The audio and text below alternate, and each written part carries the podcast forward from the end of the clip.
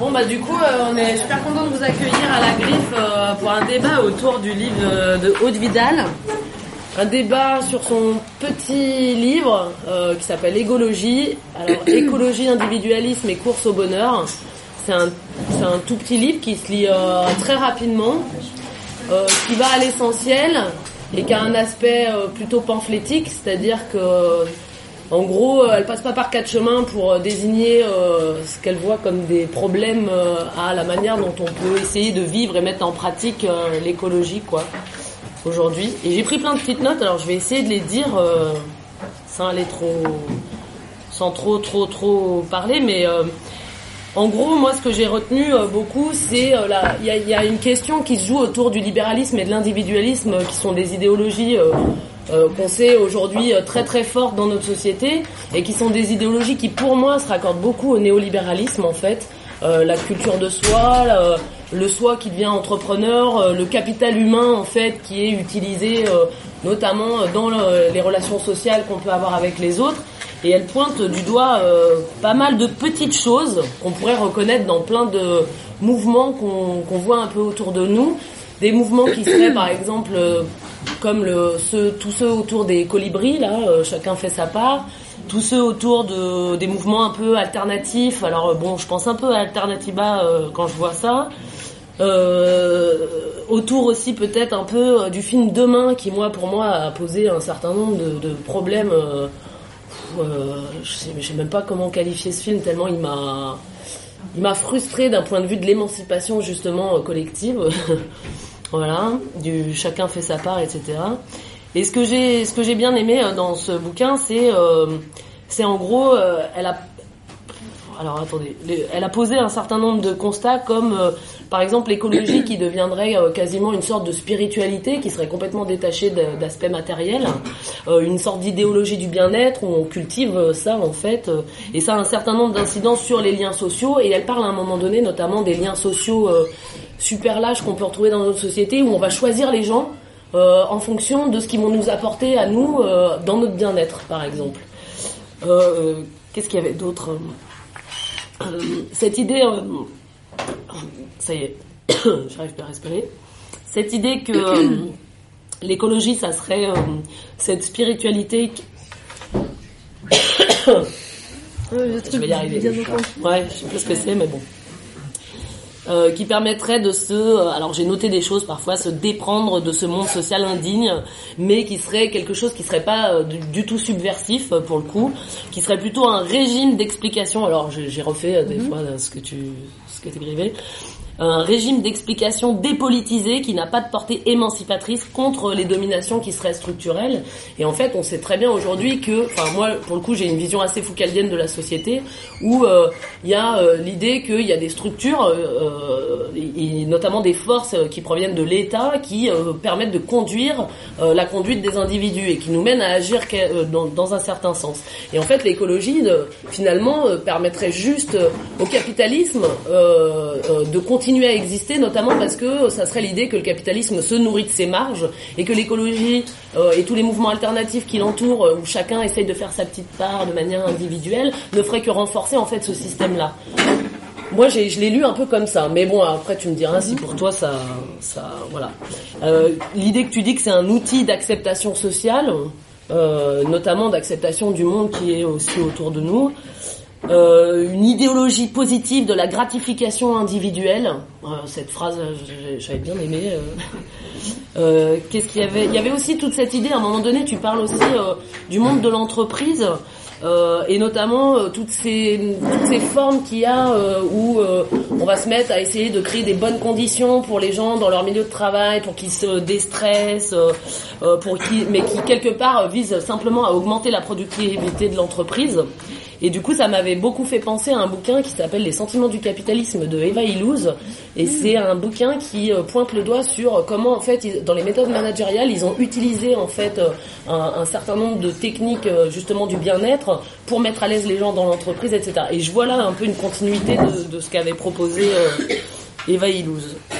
Euh, après, il y avait quoi Oui, cette idée que, euh, on- on- du coup, les, ces mouvements-là, un petit peu du bien-être, etc., sont plus orientés vers le marché que vers l'organisation collective en fait et euh, qu'on va euh, justement donc exploiter le capital humain et ça c'est vraiment on est vraiment dans l'idée du néolibéralisme quoi de cette idée que euh, qu'on est un entrepreneur de soi qu'on doit savoir saisir les opportunités à un moment donné tu le dis bien et et enfin bon tu dis plein d'autres choses à un moment donné tu dis syndrome du bien-être relais d'une idéologie triomphante qui euh, surresponsabilise les personnes et désamorce les conflits. Et cette idée en fait que finalement les conflits on va les éviter parce que ça fait pas partie euh, de tout ce truc du bien-être etc euh, que euh, que met en place un peu cette écologie alternative etc voilà quoi.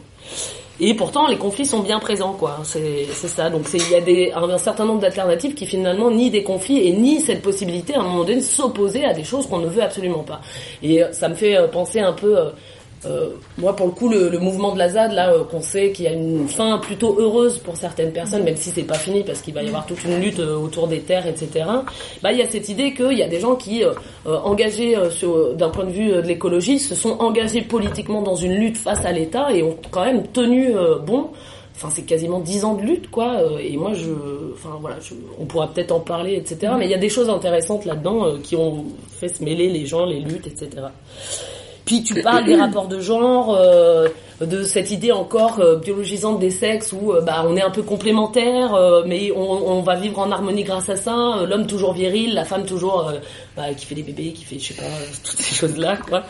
Et ça, ça, moi ça m'a fait tout de suite penser à Pierre Rabhi quoi et son truc de de où il disait bah non faut un papa une maman pour faire des enfants etc en niant tout totalement la réalité sociale vis-à-vis -vis de ça quoi je sais pas, tu, bon, je, vais, je vais aller vite, hein, mais tu parles du do it yourself, euh, euh, qui est une volonté de toute puissance individuelle qui euh, ne, ne vise pas à l'autonomisation ou à l'autosuffisance. Et tu parles du, de Castorama contre Castoriadis. Alors bon, ça, il faudrait que tu, que, tu, que peut-être que tu, tu nous en dises un peu plus.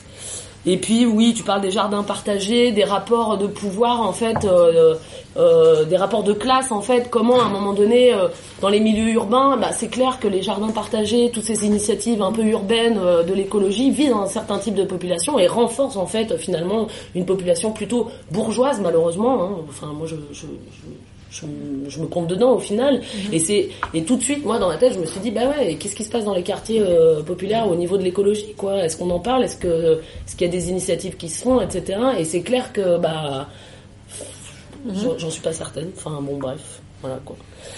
Et puis euh, voilà, ce, refus à travers ces alternatives aussi de se frotter à la négativité du monde. Et c'est clair qu'on peut pas vivre que dans un monde de bisounours. On sait que ce qui nous entoure parfois est très violent et que et qu'il faut peut-être poser des gestes pour pouvoir euh, lutter contre ça. Donc des gestes qui seraient forcément politiques et des gestes qui forcément euh, euh amèneraient aussi à, à, Alors je pense que ton bouquin, il est pamphlétique au sens où il s'adresse à nous, moi, quand je l'ai lu, des fois, je me suis dit, ah ouais, là, ça, moi, je fais ça, euh, ouais, c'est chaud quand même. Euh, euh, et, et, que du coup, ça permet aussi de se remettre en question et de d'essayer de puiser peut-être en soi et entre nous des moyens de faire les choses plus collectivement, de, de, viser à non pas à son bien-être individuel, mais un, un bien-être qui serait peut-être plutôt collectif, mais qui ne nierait pas justement toutes les dimensions négatives qu'il y a autour de nous qu'il faut absolument combattre. Quoi. Mm-hmm. Voilà. Bah, du coup, je le finis un peu comme ça, mais voilà, moi j'ai vraiment aimé. Euh, les gens autour de moi ont vraiment aimé. Euh, ils, se sont posés plein de questions sur eux-mêmes. Et je pense que s'il apporte une chose, c'est ça. Et, euh, ça permet de sortir de soi, euh, d'être moins individualiste dans la manière dont on voit l'écologie. Euh, de, de, penser que le yoga, bah, il a une dimension politique très très forte, notamment parce que je sais pas, moi, dans le bouddhisme, il y a quand même des idéologies politiques très très fortes hein, qui, qui, le traversent, c'est pas que euh, un truc spirituel du bien-être, etc. Quoi. Euh, par exemple, ou enfin, peu importe, hein, ça se passe au Japon aussi, enfin bref, voilà quoi.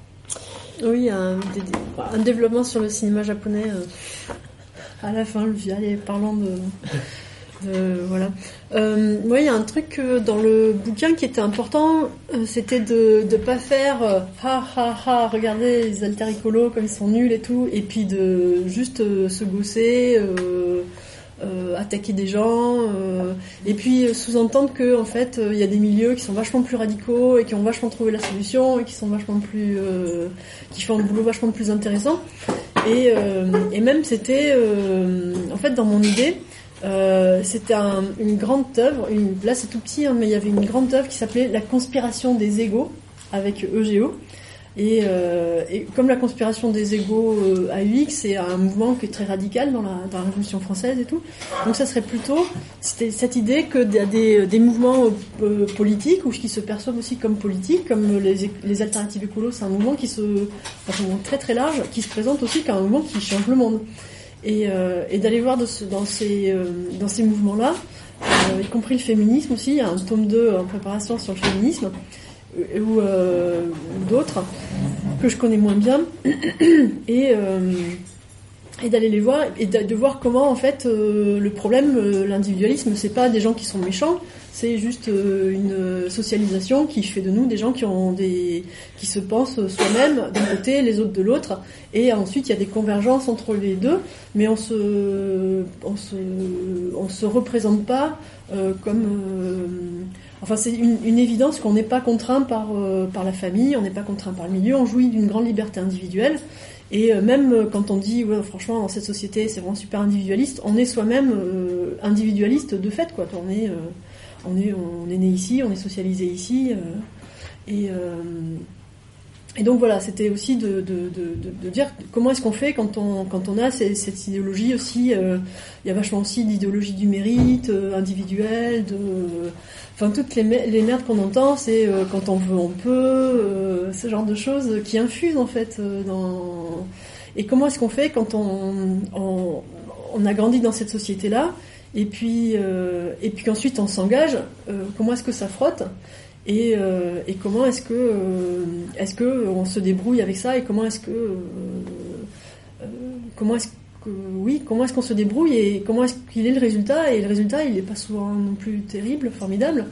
Et moi le bouquin je l'ai écrit petit à petit à partir de coups de gueule que j'avais contre les alter écolos que je fréquentais beaucoup trop et euh, je me disais, ah, attends, ça vraiment, ça me dégoûte et tout. Allez hop, j'écris un billet de blog euh, sur le do it yourself, euh, un billet sur ci, sur ça. Et puis au bout d'un moment, j'ai eu envie de le réunir, de faire une, d'essayer de vraiment faire un lien entre tout ça et puis et puis d'offrir cette réflexion. Je suis vraiment très très contente de voir que de voir que ça marche. Et c'était déjà un peu le cas sur mon blog et tout. Moi, j'ai des copains alter écolo qui me disent.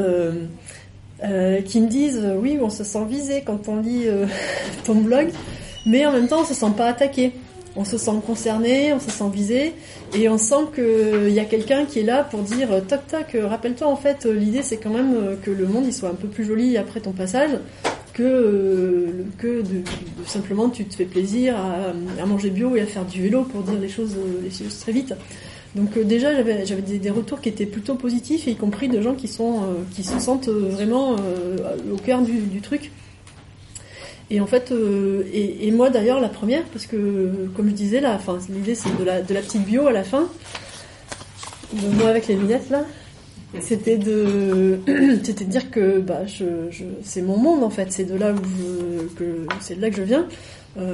Moi je suis arrivée en 99, donc ça commence à faire un petit bout dans une association de jeunes écolos qui s'appelait les Jeunes Écolos Alternatifs et Solidaires, ce qui s'appelait Chiche.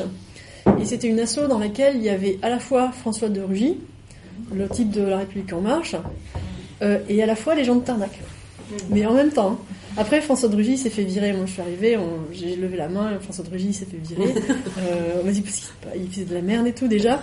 Euh, mais c'est pour dire à quel point il y a vraiment une grande variété de, de pratiques et tout ça. Et puis, euh, puis aussi, il y a eu beaucoup d'évolutions, enfin de gens qui ont, qui ont pas mal, euh, qui ont pas mal bougé. Et donc moi, je suis, je viens de ce monde-là. Après, j'ai vu aussi bah, ce que faisait la vie sur un mouvement de jeunes écolos. C'est-à-dire qu'à un moment, euh, bah, on fait des gosses, on paye les traites de la, enfin, on a les traites de la maison à payer et tout. Et puis à un moment, il y a aussi ce truc de retour sur soi-même qui est, euh, qui est structurel en fait, qui est dû au temps de travail euh, qu'il faut pour avoir des sous pour vivre convenablement. et, comment on fait quand on est, on se fait rattraper par tout ça. J'ai vu aussi passer plein de trucs, euh, bah, de un petit marché, un- une petite niche bio aussi qui grossit, qui grossit, et puis à la fin qui devient super intéressante. Et à la fin, il y a euh, bio c'est bon. Euh, euh, Unilever qui rachète des grosses, des petites boîtes, des petites boîtes d'agriculture, enfin de d'agro, ah, comment on dit, d'agroalimentaire bio, tout ça. Et puis ensuite le truc qui devient mainstream, alors au début, on avait un peu l'impression d'être des pionniers, puis à la fin, enfin très vite, on voit, on voit des trucs comme demain par exemple qui, qui, passe sur, je sais pas, c'était passé en prime time sur un truc de grande écoute pour la COP. Et, et, là, dans demain, ouais, il y a des exemples, puis on le voit de plus en plus, des les petits entrepreneurs écolos euh, qui sont dans des espaces de coworking à faire leur start-up euh, bio, et puis ensuite qui montent leur truc, et puis euh, et puis à la fin tu dis non mais c'est vraiment dégueulasse en fait ce que vous faites.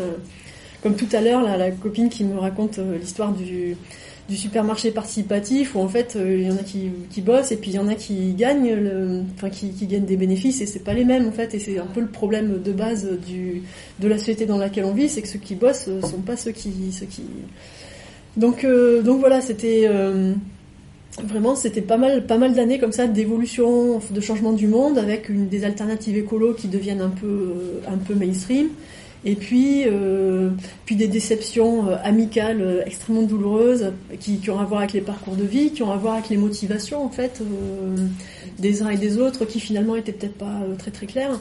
Et donc c'est, moi j'ai pas j'ai pas fait d'enquête, je me suis pas dit tiens je vais aller voir des alter écologistes et puis je vais leur parler. C'est juste les gens que j'ai rencontrés pendant toutes ces années-là. Et puis des choses, des, trucs que j'ai gardés là en 2012 quand j'ai hurlé contre, non c'était en 2013 quand j'ai hurlé contre le do it yourself, euh, ou enfin bref, j'avais gardé un peu tout ça. Euh. et donc, euh, et donc voilà, l'idée était de rassembler tout ça. Et dans le bouquin, il y a quand même d'une certaine manière une structure qui s'impose. C'est la première partie qui parle beaucoup de de de l'individualisme et puis du libéralisme et de comment en fait euh, euh, ce sont des, manières d'être au monde qui apparaissent euh, très fortement dans les alternatives écolo.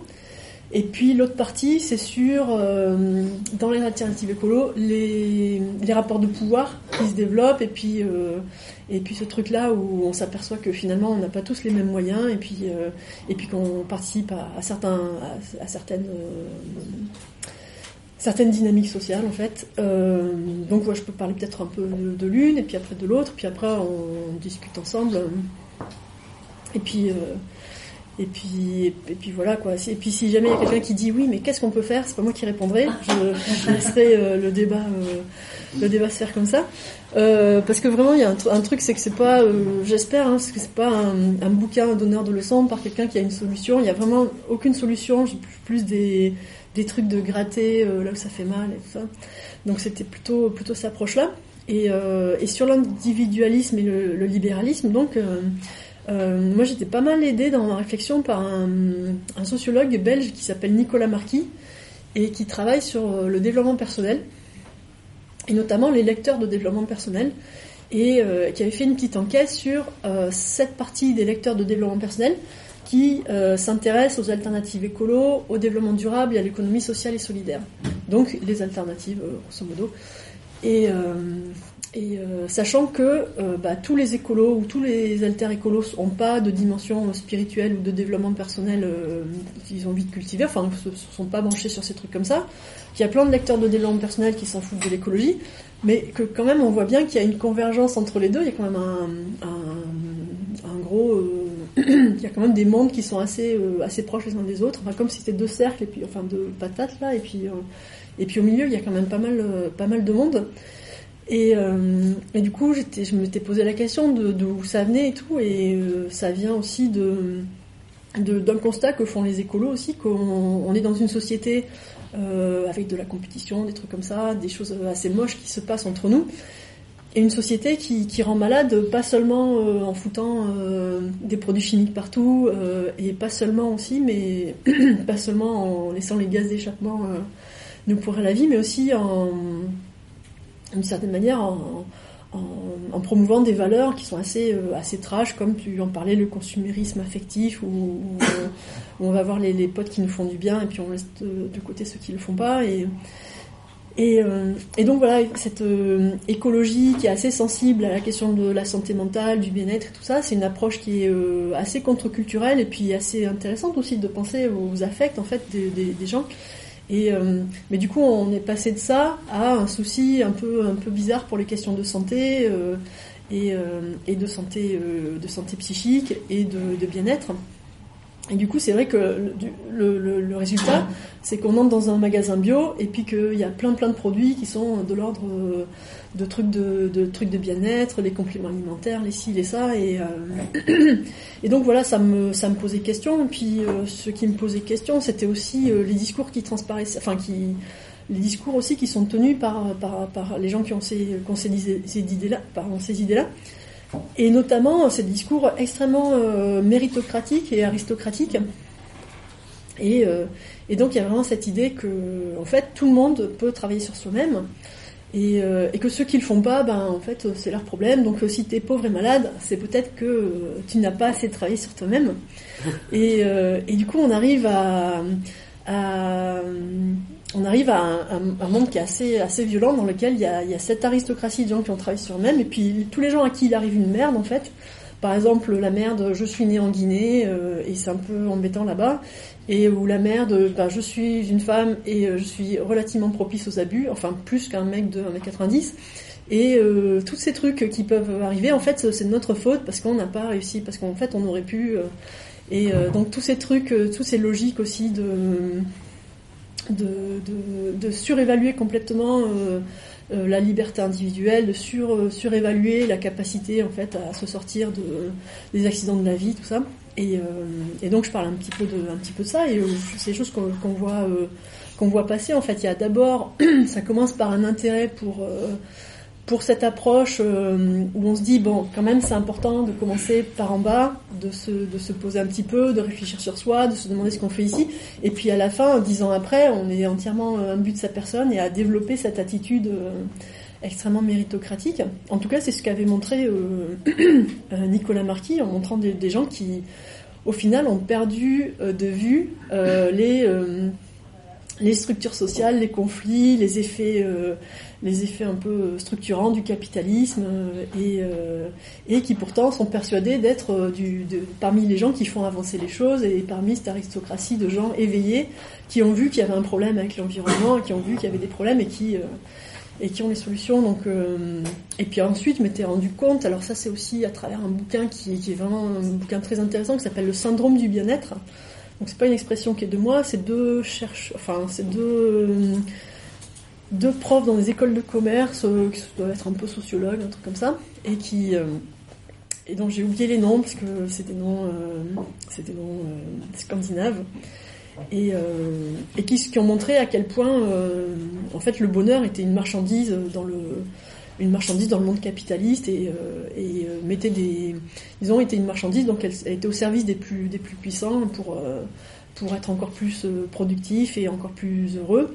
Et ça a développé aussi une une idée très très méritocratique et, et du coup on a cette situation donc on voit bien qu'il y a des pauvres et il y a des riches mais on a tendance à la mettre sur le compte de leur manque de mérite plutôt que de logiques euh, sociales, économiques euh, qui sont à l'œuvre et qui font que les inégalités euh, croissent et que la place réservée, enfin la place des pauvres, elle est de plus en plus petite. Et donc on peut partir un peu sur la deuxième grande partie. C'était cette inquiétude aussi sur le fait que l'écologie, c'est aussi alors c'est plutôt un, truc un peu urbain quoi, parce que à la campagne j'ai l'impression, mais je connais pas beaucoup de campagnes en fait, mais en, voir à peu près ma campagne à moi, parce que je, viens de Gironde, euh, du sud de la Gironde, et euh, qui est un endroit qui, qui apparemment, euh, c'est pas pas le hotspot de Babos, mais il y a quand même pas mal de gens un peu écolo, alternatifs, sympathiques que je connais un petit peu, et j'ai pas l'impression que c'est les plus gros bourges du village et même que c'est d'une certaine manière euh, des gens qui sont dans des trucs des logiques de système D, de relative pauvreté, d'entraide, de machin, et que les alternatifs, les écolos alternatifs dans ma campagne, ça serait plutôt des gens plutôt fauchés. Mais en revanche, en ville, c'est vrai que le magasin bio, le vélo cargo, là, avec les deux petits enfants devant, ces trucs-là, c'est plutôt, je vois ça plutôt, j'ai l'impression que c'est plutôt un truc qui, qui, a un, un, mode de vie qui est plutôt, euh, plutôt aisé et puis qui sert aussi de distinction, qui sert aussi à distinguer des, à distinguer des autres. Et sur les, jardins partagés, moi j'ai pas beaucoup fréquenté les jardins partagés, mais en revanche j'ai beaucoup entendu mes, mes potes en, parler. Et, euh, et je et j'avais l'impression qu'il y avait des, des, petits moments de, frottement, et notamment euh, et notamment à partir d'un truc qui est plutôt une idée qui est plutôt sympathique. Et les jardins partagés, c'est un truc qui, a commencé à Lille. Et comme Lille, c'est la ville où j'ai pas mal vécu ces dernières années, j'ai un peu vu aussi comment ça se passait et puis comment ça sert aux, au, niveau un peu macro, en fait, ça sert, euh, disons, les jardins partagés font en sorte que la ville devienne plus sympathique et que les prix augmentent et que du coup il y a une logique de marché qui vire les gens euh, de ces endroits si sympathiques. Alors qu'a priori sur le papier et puis dans l'esprit de quelqu'un qui est alter écolo puis qui a pas, euh, qui a envie de voir le, qui a envie de voir des bonnes choses en fait, qui enfin qui a envie de voir que, que ça avance, que c'est chouette, qu'il se passe des trucs et qu'on peut le faire. dans ces dans ces idées là le, jardin, c'est quand même un, chouette espace a priori. C'est un des loisirs qui a le plus, euh, qui est le plus transclasse, qui plaît aux gens qui n'ont pas d'éducation et aux gens qui en ont. Euh, c'est une, pratique qui est relativement populaire dans, dans, dans, un grand nombre de classes sociales. Et donc il y a un côté, euh, et ça c'est un, truc que raconte une nana qui s'appelle Joëlle Zask, qui est une philosophe et qui a écrit un bouquin qui s'appelle La démocratie au champ, et elle consacre de très jolies pages Waouh De très jolies pages. Merci. Oh, excusez-moi. Et donc, elle. elle euh, bah, j'en profite. Elle consacre de jolies pages à ça en disant bah, c'est super, euh, dans les jardins, euh, il y a des choses super qui peuvent se passer. Et moi, j'ai une copine qui m'a raconté qu'un jour, elle a vu un dentiste se prendre une leçon de jardinage par une femme de ménage. Et elle se disait, et du coup elle me le racontait, que c'était vraiment le seul endroit sur la terre où une femme de ménage peut donner des leçons à un dentiste, c'est un jardin, quoi. Et, euh, donc il y a une, un truc de départ qui est plutôt sympa. Et moi-même j'ai fait des guérillas jardinières euh, à l'époque. On nettoyait les, trucs et puis on commençait à bêcher, à faire des, graines, tout ça. Et euh, c'est plutôt sympa, mais en même temps, bah, on s'aperçoit que finalement dans les associations de jardiniers, bah, il y a plein de conflits, un peu comme partout mais que euh, des, une des difficultés, elle vient aussi qu'il y a beaucoup de réunions, beaucoup de concertations, beaucoup de travail de militants associatifs, de machin, et que finalement c'est assez euh, violent de demander à tout le monde de s'exprimer de cette manière-là, de consacrer beaucoup de temps euh, à la discussion, et que finalement on s'aperçoit dans beaucoup de collectifs où où il y a beaucoup d'élaborations collectives à faire ensemble, que, que les gens qui s'emmerdent le plus et qui finissent par partir, c'est pas mal des gens qui ont, qui ont moins d'éducation que les autres. Et que du coup, euh, c'est comme si euh, bah, les, classes sociales qui, qui aiment beaucoup parler, qui aiment beaucoup se réunir et qui aiment beaucoup élaborer ensemble, elles avaient fini par un peu piquer l'espace des autres. Et, euh, c'est vrai que cette logique de jardin euh, ouvrier, qui était très euh, chacun son petit lopin et tout ça, elle, euh, était très populaire et le jardin partagé, en revanche, forçait de constater qu'il y a quand même beaucoup, euh, beaucoup de bobos. Et euh, je, d'habitude, je dis pas bobo, ça m'a échappé, excusez-moi. Parce que c'est plutôt un truc de droite, en fait, de dire bobo, de stigmatiser ces gens, parce qu'en plus, ils sont de gauche. Et, et puis, en centre de la ville, qui est quand même plus sympa que le pavillon, la bagnole et tout ça. Donc, donc ce mot, il est plutôt, plutôt dépréciatif. J'essaie de pas l'employer, mais je parle plutôt de petite bourgeoisie donc petite bourgeoisie écologiste ou quoi, et euh, sans de manière que dont j'essaie de faire en sorte qu'elle soit extrêmement neutre. Évidemment, elle est vachement marquée, mais faites comme si euh, je disais petite bourgeoisie et que c'était neutre et qu'il s'agit purement d'un statut socio-économique euh, et d'ailleurs, c'est peut-être le moment que je, faut que je parle de la petite bourgeoisie. Donc, la petite bourgeoisie, à part la, campagne, donc, mais c'est une classe sociale qui saisit beaucoup des alternatives écolos. Et finalement, c'est assez juste parce que la petite bourgeoisie, c'est une classe sociale qui est vraiment entre deux, qui est à la fois dominante et dominée, et qui euh, à la fois euh, est dominée dans le sens où elle choisit pas, enfin, elle n'a pas de pouvoir sur le monde, mais en revanche, elle a des marges de manœuvre. Et les alternatives, c'est ces marges de manœuvre qu'il s'agit de créer, exploiter, et puis euh, et il y a plein de trucs sympas qui peuvent exister aussi que parce qu'à un moment il y a des gens qui ont des moyens à mettre dans pour commencer une initiative, pour commencer un truc comme ça. Donc, euh, donc ces alternatives écolo, elles sont souvent animées aussi par des gens de, de la petite bourgeoisie, et c'est pas grave d'être un petit bourgeois, c'est juste l'endroit où on est. Après, l'important c'est de se rendre compte aussi qu'à un moment on bénéficie de privilèges, et puis, euh, et puis on euh, n'est pas là pour rien. En fait, c'est pas parce qu'on est quelqu'un d'extraordinaire qu'on est dans un jardin à faire du, faire du jardinage bio. C'est aussi parce que parce que voilà, ça appartient. Enfin, c'est une des pratiques qui est proposée qui est proposé aux gens. Donc, euh, donc voilà, c'est un, genre de, réflexion aussi ou de, manière de comment est-ce que je pourrais dire? D'alerte un peu sur ces sur ces sur ces euh, que je propose à, des gens qui ont des pratiques écolo alternatives qui ben, y a tu disais il y a toi il y a moi il y a, tout le monde on fait un peu attention on essaie de pas avoir des vies trop bêtes. Et euh, mais l'idée c'était donc de pas euh, non plus se flatter de pas grand chose et d'être très conscient aussi que qu'à un moment c'est pas c'est très facile de partir ces alternatives écolo et puis se dire non mais en fait euh, j'aime bien ma vie c'est sympa euh, je suis en bonne santé euh, tout va bien. Et euh, mes gosses sont dans une école freinée euh, moi-même euh, je bosse pour une petite asso qui fait des trucs super sympas. Et puis derrière il y a la ville qui est complètement livrée aux appétits des promoteurs. Derrière il y a des réfugiés qui viennent et ils ont on leur fait pas de place. Et et du coup, c'était un peu une sorte d'alerte en fait par rapport à par rapport à ça. Et puis euh, puis surtout, on a l'impression que d'un côté, des alternatives écolo, bah ça bouge, il se passe plein de choses. euh, le truc devient plutôt euh, pas gros, mais le truc devient plutôt, il y en a de plus en plus et c'est assez, euh, il y a un fourmillement, tout le monde est en extase. C'est entraînant. C'est entraînant, ouais. Mais de l'autre, le monde il devient carrément euh, moche. Enfin, les réfugiés, les inégalités sociales qui augmentent, tout ça. Donc, euh, donc voilà, c'est un, genre de truc un peu. le bouquin, ça, la démarche du bouquin, c'était, euh, c'était vraiment de pas se laisser entraîner par ouais, c'est super, il y a de plus en plus de magasins bio. euh. Et voilà, comme, euh, comme euh, franchement, je me moque pas parce que en fait, c'était moi euh, en 99 quand je suis rentrée dans, dans ce, dans ce groupe-là. Et donc c'est là où j'en suis aujourd'hui, et puis j'avais envie de, de le partager, et puis euh, et puis de pas faire euh, forcément euh, que le.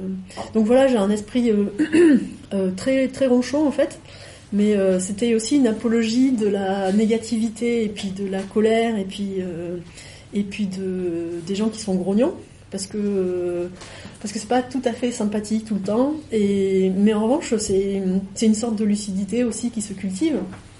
Et donc voilà, c'était le produit de, de ma lucidité.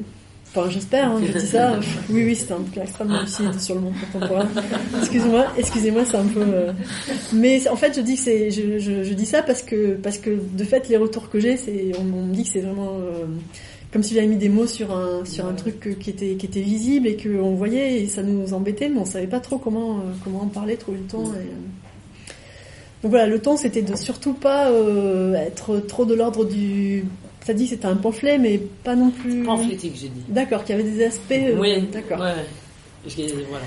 Mais de pas de pas vraiment euh, de pas être euh, trop trop dur et puis surtout de se dire mais merde en fait tout le monde est comme ça. Enfin c'est pas c'est pas il y a des gens qui sont méchants et des gens qui sont gentils. Et, en fait on est tous pris dans des logiques de classe et et l'important c'est de garder en en, en, en tête la société dans laquelle on vit et que c'est ça qu'il faut changer. C'est pas euh, c'est pas euh, c'est pas se, se mettre à faire du vélo, c'est pas que se mettre à faire du vélo. Et puis cette idée de sortir de, de, enfin je sais pas comment dire ça, mais j'ai l'impression que ça permet de justement d'a- d'aller voir au-delà de soi et d'aller regarder en fait ce qu'il y a autour en termes structurels, euh, euh, ce que tu disais, tout ce qui œuvre au niveau social, économique, politique sur les individus quoi. Et que c'est pas euh, simplement en faisant, en changeant certaines petites pratiques, etc., que ça va changer le reste en fait. Parce que le reste, est- voilà, il y, a- il y a quand même des trucs un peu cannibales. hein, moi, je dis souvent, qui nous encerclent et sur lesquels on ne peut pas lutter juste avec nos petites pratiques individuelles, quoi. Ouais, ouais, ouais, le- l'exemple que je donne et tout quand on me parle de ça, c'est que on a l'impression donc que ça bouge, il y a de plus en plus de petits producteurs, de machins, mais en même temps, en même temps qu'il y a de plus en plus de petits producteurs, il y a de plus en plus de petits producteurs qui se font bouffer par des gros circuits de consommation. euh, et donc, euh, et en ce moment là, donc c'est dans mon épicerie bio à Lille qui m'a invité à, à- à parler du bouquin d'ailleurs. Et ben, euh, ils sont effarés parce que tous les petits producteurs avec qui ils bossent, ils apprennent petit à petit qu'ils se font racheter. Et donc on sait pas, euh, sait pas où se fournir pour, euh, bah, pour pas alimenter la grosse machine capitaliste, et puis pour soutenir quelqu'un qui a une activité quand même euh, vachement moins dégueulasse que celle d'à côté. Et euh, donc il y a un genre de désarroi parce que nous on a enfin on a fait l'effort de d'acheter à des prix corrects, d'acheter des trucs de qualité et tout, et finalement on se retrouve repris par repris par la machine et il y a un- une certaine accablement en fait à voir le monde changer comme ça, alors que justement le truc grossissait et c'est justement parce qu'il a grossi et parce que il y a de plus en plus de surfaces euh, cultivées en bio et tout, c'est parce que ça marche que ça ne marche pas en fait. Et donc il y a un, désarroi de merde, qu'est-ce qu'on peut faire maintenant en fait euh, Puisqu'on avait la solution de commencer petit et puis faire des petits trucs euh, et faire des trucs bottom-up, commencer au niveau où on est et puis et on est repris donc il reste plus que la révolution et la révolution c'est une perspective qui nous fait peur d'une manière ou d'une autre.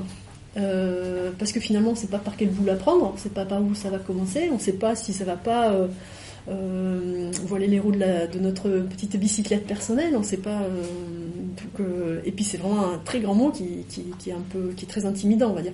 Peut-être pas forcément qui nous fait peur, mais en tout cas qui, nous intimide. Et donc, euh, donc voilà quoi. À la fin, je dis bah là, il y a une seule solution, c'est de faire la révolution. C'est extrêmement facile. Il suffit de. Donc il n'y a pas de recette, il n'y a pas de solution, il n'y a pas de. Mais bon, on peut toujours en causer. Hein. Du coup, euh, peut-être, euh, voilà. Allez. Euh, bah, le, livre, ça, ça devient très intéressant parce que tu mets des mots sur euh, dis, hein, milieu militant, on, ressent. après, c'est vrai qu'il y a plusieurs choses. Première chose, il y a un recul de conscience de classe qui est évident depuis les années 70 et ça se matérialise entre autres avec les, les alters, cette classe intermédiaire la petite bourgeoisie en fait, qui normalement devrait être dans le camp progressiste et, révolutionnaire, c'est son intérêt de classe, mais qui ne l'est pas. Il y a un recul de conscience de classe, ça se manifeste, on voit avec eux. Alors là, les, les altermondialistes, souvent quand on débat avec eux, eux ils ne veulent pas du tout mettre à bas le mode de production capitaliste. C'est une alternative. Mmh. c'est euh, une alternative, c'est on va faire notre petit euh, jardin, machin, etc., euh, avec les adeptes de la permaculture, et puis à côté, il y aura le capitalisme continuera d'exister. On vous allez être irrémédiablement venir une marchandise, des pratiques que tu vois avec le, développement personnel, où il n'y a plus de conscience de classe, donc vraiment c'est au niveau, je dirais, de, de, l'atome individu.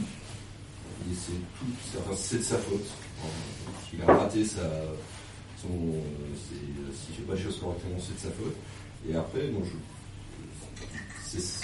conseil est là, et c'est vrai, comme tu dis, pour nous, c'est pas évident, parce que c'est de dire, c'est ce grand mot, la révolution. Alors, c'est quoi? C'est réaffirmer une conscience de classe, comment on le fait, par quels moyens, euh, et euh, ramener surtout une critique politique, c'est ce que tu dis justement, parce qu'il y a un refus de la négativité. C'est moi ce qui m'avait toujours euh, marqué chez ces gens-là, c'est assez incroyable. Il y a un, côté Peter Pan, très juvénile. Il n'y a plus de politique, il n'y a plus de critique, et tout est positif, tout est merveilleux.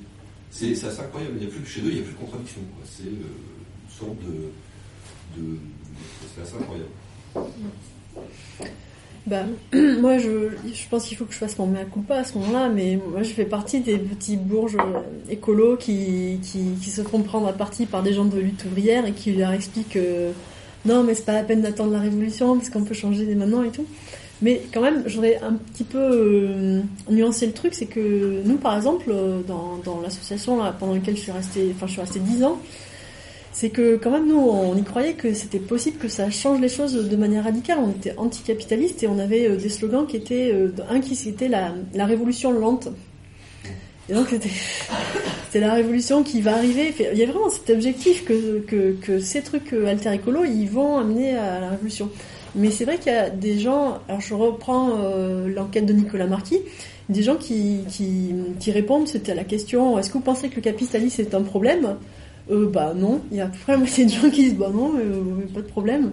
Puis il y en a la moitié qui disent que si. Donc en fait, je pense que les choses sont un petit peu plus compliquées parce qu'il y a quand même euh, pas mal de gens qui sont engagés dans ça avec une idée de mais c'est une idée qui est sur le papier et puis qui est pas non plus trop interrogée et puis et puis c'est des mondes en fait les, les mondes alter écolo dans lesquels il n'y a pas non plus euh, de super forte conscience de classe. Il n'y a pas non plus... Euh, bah, il peut y en avoir, mais je pense c'est pas un truc qui définit forcément.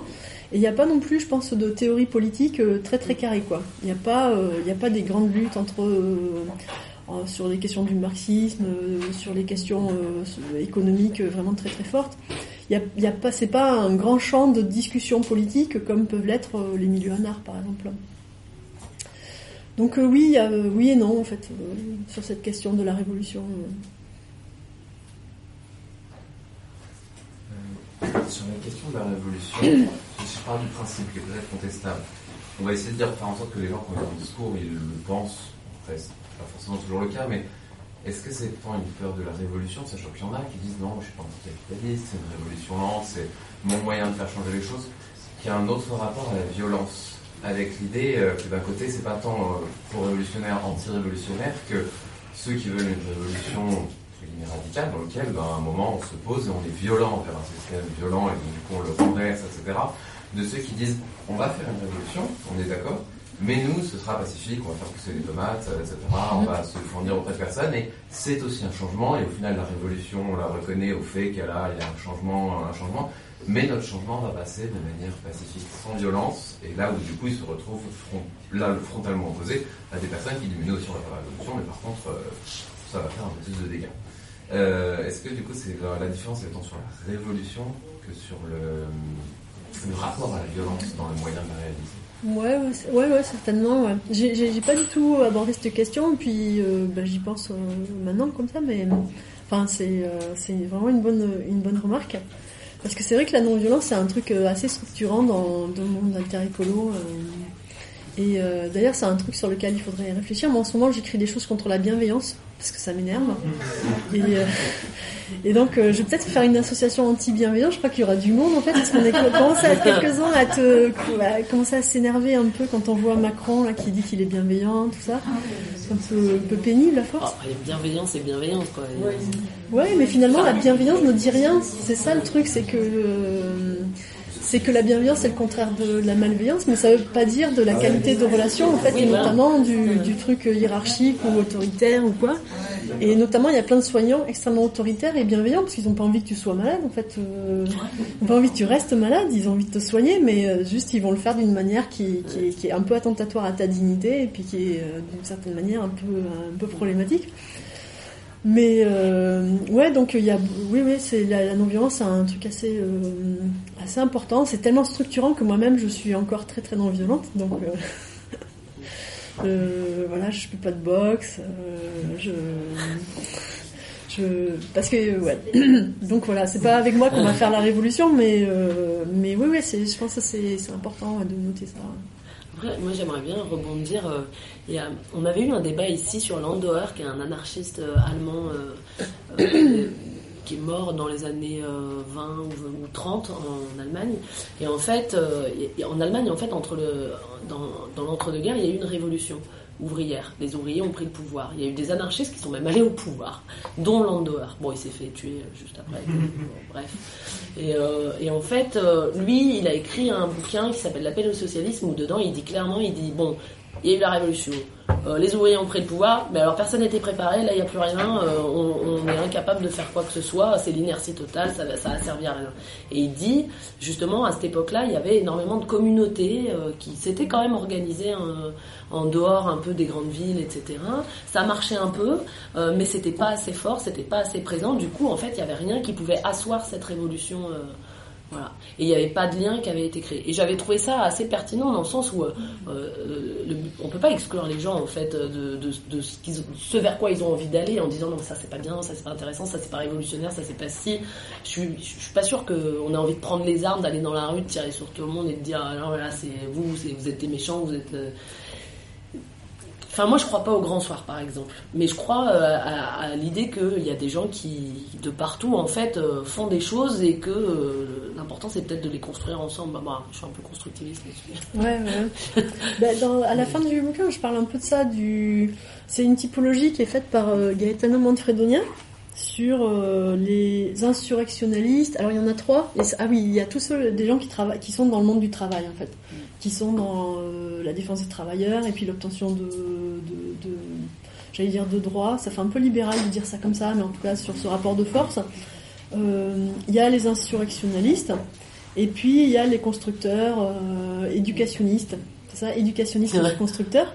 Et c'est vrai, moi j'ai tendance à, je me dis, je fais partie de la, la, la, troisième, la troisième partie, en fait, des gens qui des gens qui, qui réfléchissent, qui, qui, font des revues, qui transmettent une culture en fait, qui sont, et qui, euh, qui posent des questions et puis euh, disons que oui, des gens qui sont euh, qui sont dans la transmission en fait. Mm. Et mais tu me disais tout à l'heure qu'en fait il y a des gens qui font les deux. Et que à Tarnac, par exemple, il y a des gens qui ont un discours ins- insurrectionnaliste et qui en même temps font pousser des patates. Mm. Et euh, construisent des trucs avec du bien social, ou la maison, là, le, le Bah, tabac, aussi, euh, ouais. quoi. Et euh, donc c'est pas des approches forcément euh, Contradictoire. ouais contradictoires, mais mais c'est vrai que la plupart des gens alter-écolos se voient plutôt sur sur ce truc de constructu- de- d'éducationniste constructeur. Euh, mais si c'est juste une manière de éviter la violence, c'est une chose, mais même éviter les conflits, c'en est une autre. Et c'est vrai que sur la peur du conflit, il y a, quand même des choses assez euh, assez fortes euh, qu'on observe et et sur sur en fait les conflits, les conflits d'intérêts, tout ça, c'est juste des problèmes de malentendus. En fait, euh, si moi je suis riche et je suis pauvre et tu as envie de me, de me Mhm. tuer pour me, pour me prendre mes sous, c'est juste un- une sorte de malentendu parce qu'en fait tu n'as pas très bien compris que c'était bien d'être pauvre.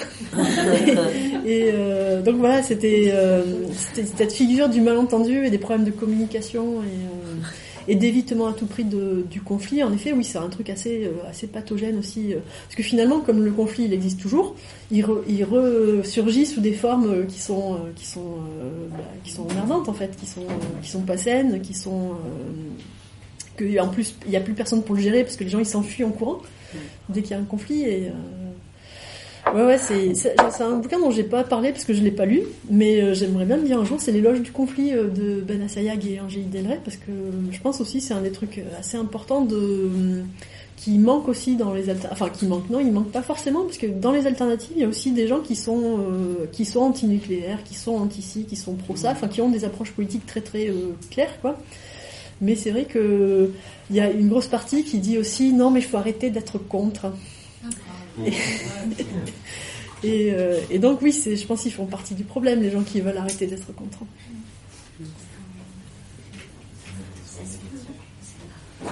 Je pense que c'est pas des, c'est pas des, des, euh, des identités qui sont figées en fait. On peut être à tour de rôle, être à un moment pas être contre, et puis à un autre moment, euh, en fait, on est- on n'est pas tout le temps euh, la même personne. Enfin, Ouais, c'est- pour ça quand je dis les, les alter-écolos, j'ai toujours ce truc-là de d'abord c'est euh, ouais c'est méconnaître la variété des gens, c'est méconnaître le fait que dans des parcours aussi, des parcours militants, on peut passer d'un truc à l'autre. Moi j'avais suivi un peu des, des trucs contre l'autoroute A65. C'est la plus grosse autoroute, la plus longue autoroute de l'après-Grenelle. C'est 180 km de- de- d'autoroutes qui ont été construites, qui sont rentables qu'en février. Le problème c'est qu'il y a d'autres mois dans l'année. Et c'est la- l'autoroute pour aller euh, pour aller à- dans les Pyrénées en fait faire du ski. Et je sais qu'ici ça a l'air un peu con d'aller dans les Pyrénées faire du ski, mais chez nous c'est le truc le plus près qu'il y a quoi. Et euh, et donc euh, sur, dans les luttes contre cette autoroute, il y a des gens qui ont, qui ont commencé euh, à, à dire bah euh, NIMBY quoi, euh, pas chez moi mais peut-être chez le voisin.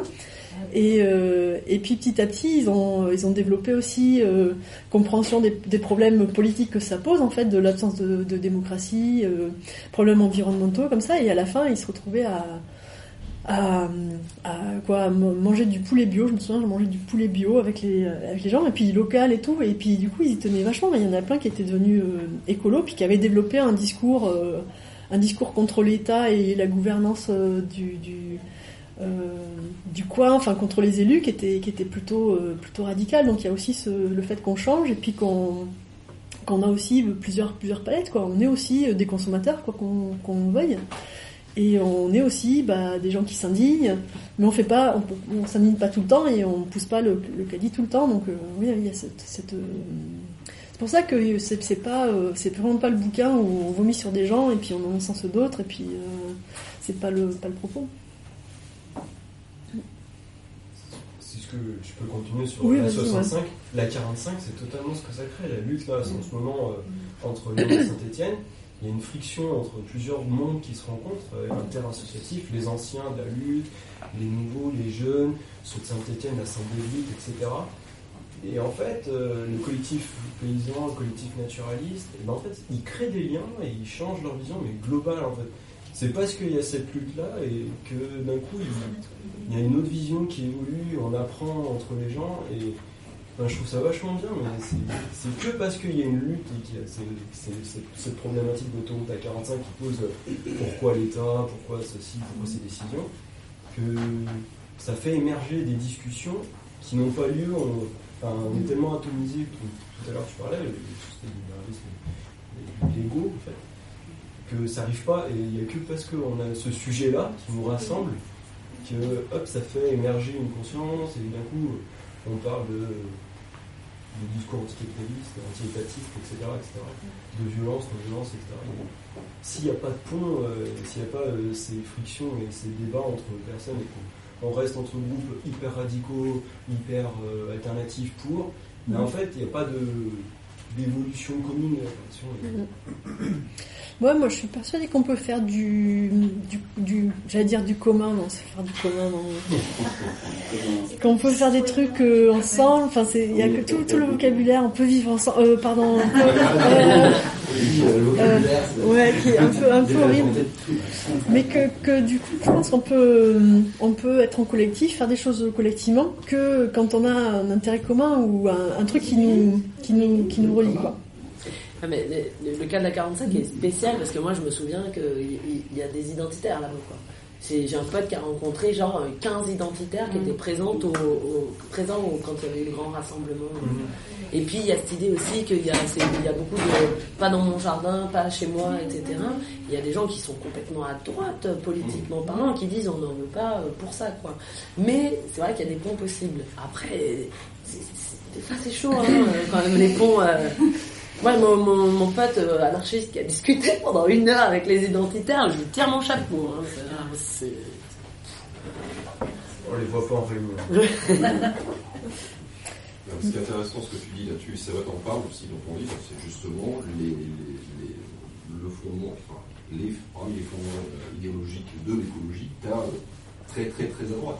Hein, t'as, vraiment aussi des, des gens qui sont euh, plus qu'à droite, ça, va, ça, ça peut Contre l'État, contre le capitalisme aussi. Hein. Euh, ouais, tout- tout des- c'est pour ça que euh, cette partie-là elle est aussi intéressante au des faits. C'est vrai que dans des buts, tu vas voir arriver par exemple des marqués euh, du droitard extrémiste de base qui, qui tient un discours euh, très policé, très sensible sur euh, euh, il faut préserver la nature, etc.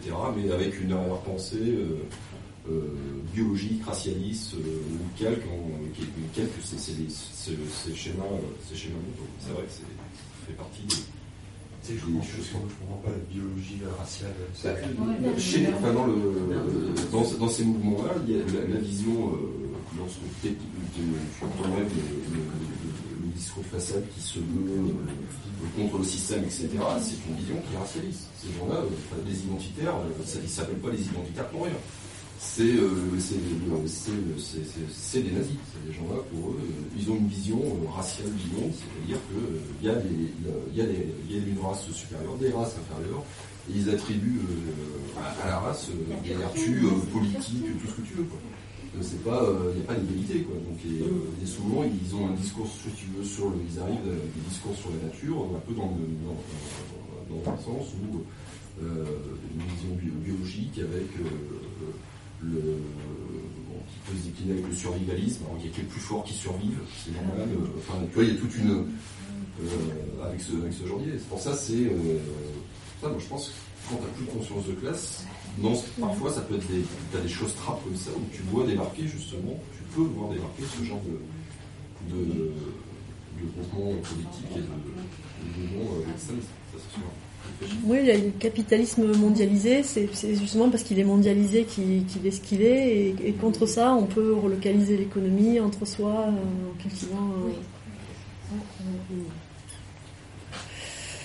Ouais, ouais, ça c'est ça c'est un truc aussi qui est arrivé. Je me souviens quand c'était euh, quand euh, les premiers trucs. alors je sais, plus qui c'était. C'était le premier facho qui s'est mis à, à parler de décroissance. Je sais plus qui c'était. Je crois que c'est peut-être Alain de Benoît en fait qui a commencé à faire des, des rencontres sur la décroissance. euh. Et c'est vrai que ça faisait un peu peur. Et euh, cette semaine, moi j'ai j'ai- j'ai vu- j'ai lu un truc. Enfin j'ai vu un truc en kiosque. Jolie couve et tout, un magazine qui, euh, qui s'appelle Éléments. Ça m'a fait tout de suite penser à, à ça. Je lui ai dit non, mais c'est un magazine qui est en kiosque et tout. Et puis c'est sympa, il y a Mathieu Crawford en couverture, qui quand même un anti-indus relativement intéressant. Un petit peu macho, mais euh, intéressant. Et puis, de, et puis il y avait un, article sur Arne Ness aussi, un philosophe euh, de deep écologie norvégien, Il y avait un truc sur une revue d'histoire naturelle qui s'intéressait à la chasse aussi. Ça avait l'air assez intéressant, mais en, en fait, c'était le truc d'Alain de Benoît. Il y avait plein de trucs euh, vomitifs, hein, des choses euh, pour le coup euh, extrêmement violentes, des discours extrêmement violents sur euh, tous les gens qui partageaient pas leurs idées.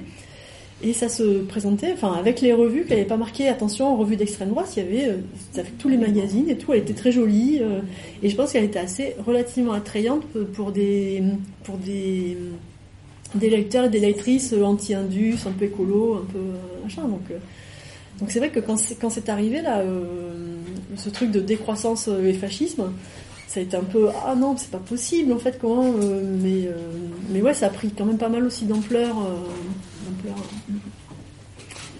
Après, moi je connais pas très bien euh, l'extrême droite. Moi j'ai, laissé un peu euh, il y a quelqu'un qui a défriché euh, ces questions là dans dans la maison d'édition laquelle j'ai publié. Il y a un petit bouquin qui s'appelle l'amour à trois et qui parle de Alain de Benoît de Alain Soral et de Éric Zemmour. Et, et qui est allé voir, en fait c'est mon éditeur, hein, qui est allé voir un peu tous les discours parce que finalement on n'a pas trop envie de les lire. Et euh, donc il est allé voir pour de vrai à quoi ça ressemblait, euh, discours sur, euh, sur les femmes, discours sur le capitalisme, discours sur... et puis c'est assez, assez répugnant, donc si vous n'avez pas envie de les lire dans le texte, le mieux c'est de lire L'amour à trois. Il n'y a, pas- a, de- a pas de package spécial égologie L'amour à trois, mais c'est un peu le même format. Donc, voilà. Mais je, je sais pas s'il parle d'écologie en fait dans l'amour à trois. En tout cas, moi j'en ai parlé un petit peu de l'amour à trois dans. euh, euh, J'allais dire la partie sur les femmes, mais en fait régulièrement il y a, ce focus et tout sur euh, qu'est-ce que ça représente aussi et ça pour, euh, pour les femmes. Et, et notamment, je, du coup, sur, sur les questions de genre en fait dans les milieux alter écolo. Moi, il me semblait que c'était pas forcément, c'est pas forcément des milieux dans lesquels j'observe aucune mi- misogynie particulière, mais il y a un peu de ce truc un peu euh, de déni en fait euh, de la domination masculine. Il y a un peu de, de déni de, des, trucs un peu conflictuels, et puis il y a ce truc de ça serait tellement bien si tout le monde était, euh, si tout le monde était complémentaire, et puis et du coup, alors que la situation des femmes dans, dans les couples, dans le travail, dans plein d'endroits, elle est quand même pas si terrible qu'on puisse se dire c'est génial de voir vous êtes si complémentaires. Et, donc voilà, c'était c'était euh, bah, pour dire que là, pour le coup, il y avait une différence à mon avis entre entre les entre les alter écolos les pires, euh, ce qui m'énerve le plus, euh, et puis ce euh, et puis l'extrême droite. il y, a- y a même encore, je pense, une, troisième comparaison possible, c'est dans les milieux justement type ZAD, etc. On retrouve en fait des rapports hommes-femmes hyper problématiques dans le sens où tu as beaucoup beaucoup d'hommes euh, qui surinvestissent pour avoir des places, genre oui moi je fais ci, moi je fais ça, ouais moi je suis très courageux, ouais, moi, je... Puis tu as des filles qui sont en nombre bien moins réduit euh, et ça crée un espèce de truc euh, où euh, bah comme elles sont moins nombreuses, bon elles, fait des, elles font des trucs etc. Mais elles sont mises en concurrence par les mecs euh, qui euh, entretiennent des polyamours, enfin bon bref. Et là euh, on se dit mais mince en fait euh, on n'est pas sorti de l'auberge si on n'y réfléchit pas quoi. De, de toute manière, euh, de manière constante rapport homme-femme quoi. Parce que dans tous les cas qu'on essaye de, de s'émanciper ou pas. euh, euh, Enfin, c'est problématique, quoi. Enfin, voilà. Même dans les milieux écolos euh, plus engagés politiquement. Ouais, il y a- il y, a des milieux dans lesquels ça avance un petit peu là sur sur la hum, la lutte, la bure. Il y avait un, il y a un, un texte qui est sorti sur une histoire d'abus conjugaux, en fait, de violence conjugale, d'abus et de viol conjugal, euh, qui, est, qui est sorti, qui est, qui est pas mal aussi, et puis qui parle aussi du traitement euh, de cette histoire-là, qui est euh, qui est plutôt plutôt rassurant. Quoi. Cette fois, j'ai dit non. Ouais, c'est ça. Pour une fois, j'ai dit non. fois, Ouais, c'est ça. ouais. En fait, ouais, ce, en fait, ce, ce petit bouquin, il traverse plein de problématiques, quoi. C'est, euh, il y a un fil conducteur qui est l'écologie, l'égologie même, euh, et puis, euh, enfin, ça parle un peu de tout. Et du coup, euh, moi, je trouve qu'on, enfin, parce que par exemple, un des, un- une des critiques que m'avait fait un pote euh, par rapport au bouquin, c'est, mais ça manque d'exemples. Mais en fait, c'est ce que je te disais. Moi, j'ai l'impression que, en fait, les exemples, on les retrouve de partout dans, dans certaines phrases, certaines affirmations du, du monde qui nous entoure, en fait et qu'à chaque fois on peut se le réapproprier par rapport à tout ce qu'on voit autour de nous euh, qui nous paraît être des alternatives. Etc. Ouais, moi j'avais l'impression que ça manquait de théorie plutôt et que j'avais plutôt plein d'exemples. C'est vraiment le, Ouais. le livre de filles. euh, oui, alors j'ai vu ça et puis des intuitions féminines un peu partout, de, de trucs concrets, de petites choses. Là, c'est euh, Mona Chollet qui parle des petites choses. Et j'ai l'impression que justement, je j'avais ce truc-là de partir de choses que j'observe pour pour Ouais. essayer d'en tenter de de- de- d'en tirer des conclusions après plutôt que de dire bon alors le marxisme, pam, euh, Ouais. et puis d'aller ensuite euh, tordre un peu la réalité pour euh, montrer des trucs. Euh, du coup, moi, je trouvais qu'il n'était pas justement extrêmement théorique, extrêmement euh, il maniait pas trop ce genre de, de, de réflexion. Et euh, mais des fois, dans les dans les rencontres, c'est plutôt une fois qu'on en discute, il y a plutôt des gars dans le dans le dans le public qui prennent la parole et on parle beaucoup de marxisme et de machin et de révolution et de ci et de ça. Ouais. Et, euh, moi, j'ai l'impression que mon, mon livre il, il- il piste ça, mais justement qu'il y a beaucoup beaucoup d'exemples en fait. Et puis quand il y en a pas assez, c'est parce que mon éditeur il m'a Censuré. il m'a coupé pour que ça rentre dans un petit un petit format. Donc il y a, il y a beaucoup de notes et il y a certaines notes qui sont très très très très longues et c'est des choses que j'aurais bien aimé mettre dans le texte mais euh, Mm. on ne pouvait pas. Donc euh, ouais, qu'il n'y ait pas beaucoup d'exemples là. Non, mais par exemple, quand tu parles des, des, des rapports hommes-femmes, de la question de la femme qui est biologisée encore une fois, etc. Mais enfin, on voit clairement et. Enfin, tu vois, et c'est vrai que si tu avais développé ça, peut-être que bon, ça aurait alourdi le texte. Mais mais en pas même envie temps, de en dire fait, Pierre ça- Rabhi en fait, c'est ça le truc aussi. euh. Ouais, on peut comprendre. Ouais, ouais, c'est quand même des choses, euh, des choses que j'ai, j'ai pas lues ou pas de très près. J'ai, j'ai vu demain euh, en cours de rédaction, mais je l'ai vu qu'une fois. Hein. Je me suis pas emmerdée à le voir trois fois et à prendre des notes. Et Ouais. Donc oui, sur demain, j'ai, souvenir un peu, un peu abstrait, on peut- enfin un peu, un peu vague. On peut en reparler, mais c'est vrai que demain, le, je me- oui, ça fait partie du monde de Alter Écolo demain, mais c'est vrai que c'est quand même vachement marqué par euh, l'entreprise écolo, quoi. La, le, la, la, la manière dont ces idées alter écolo peuvent euh, être intégrées tout de suite au capitalisme euh, pour ouvrir de nouveaux marchés, euh, pour le faire fonctionner de manière plus efficace, euh, pour euh, le rendre plus acceptable. euh. Ouais, c'est un, c'est un film qui est vraiment très très pro-marché. Et puis la collection que, que anime Cyril Dion, c'était une collection qui s'appelle, enfin c'est une collection qui s'appelle Domaine du possible, dans laquelle moi j'ai un ami qui s'appelle Jacques Capla qui a écrit deux bouquins. Et, euh, et je trouvais qu'elle était plutôt sympathique, plutôt alternative, machin, mais de plus en plus, euh, elle commence à sentir assez mauvais, puisqu'il y a plein de choses euh, qui sont vraiment très très liées au monde de l'entreprise. Il y a un truc sur le coaching équin. C'est le, c'est c'est le cheval au service de l'entreprise. Il y a, ouais, ouais, ouais. Il y a des trucs, mais vraiment, il y a aussi le type du poisson lune, là, le mec de Pocheco. Euh, bah, à Lille, là, j'ai des copains de- du journal La Brique qui sont allés gratter un petit peu et qui se sont aperçus que les enveloppes Pocheco, elles n'étaient pas faites par les coopérateurs de la SCOP, elles étaient faites par euh, des, des détenus en prison. Donc, euh, bah oui, c'est pas très cher, mais en effet. euh, Ah ouais. mais ils se mettent en scène. En fait, tu vois les photos des gens de, de Pocheco. Et, euh, et, et c'est que les, les, les, les coopérateurs, les gens qui sont dans la SCOP, et c'est formidable. Et euh, et il n'y a pas les petites mains derrière, quoi. Enfin, euh, qui travaillent pour eux. Mais c'est c'est des prestataires. Hein. Et euh, en fait, euh, il y a des mêmes logiques de, de, de profit et d'exploitation du travail le moins cher. Ça n'aurait pas été des dollars, ça aurait été peut-être des Chinois. hein. Ouais. Certainement. Ah oui, parce qu'il y a aussi la perspective internationale. Il y, a des, il y a eu des projets à Lyon qui n'ont pas abouti, mais qui avaient vocation justement de partir du constat que les tollards, au lieu d'être en tôle, préféraient être dehors. Et donc, euh, par exemple, euh, à l'époque, il, il y avait eu des discussions à propos, par exemple, d'une une recyclerie pour des bouteilles et euh, de faire travailler en fait des tollards euh, qui, euh, eh ben, en utilisant tous les euh, dispositifs que peut mettre en place le SPIP, c'est-à-dire des, des, heures de travail à l'extérieur, quoi, auraient pu écourter leur peine et, et sortir plus vite, quoi.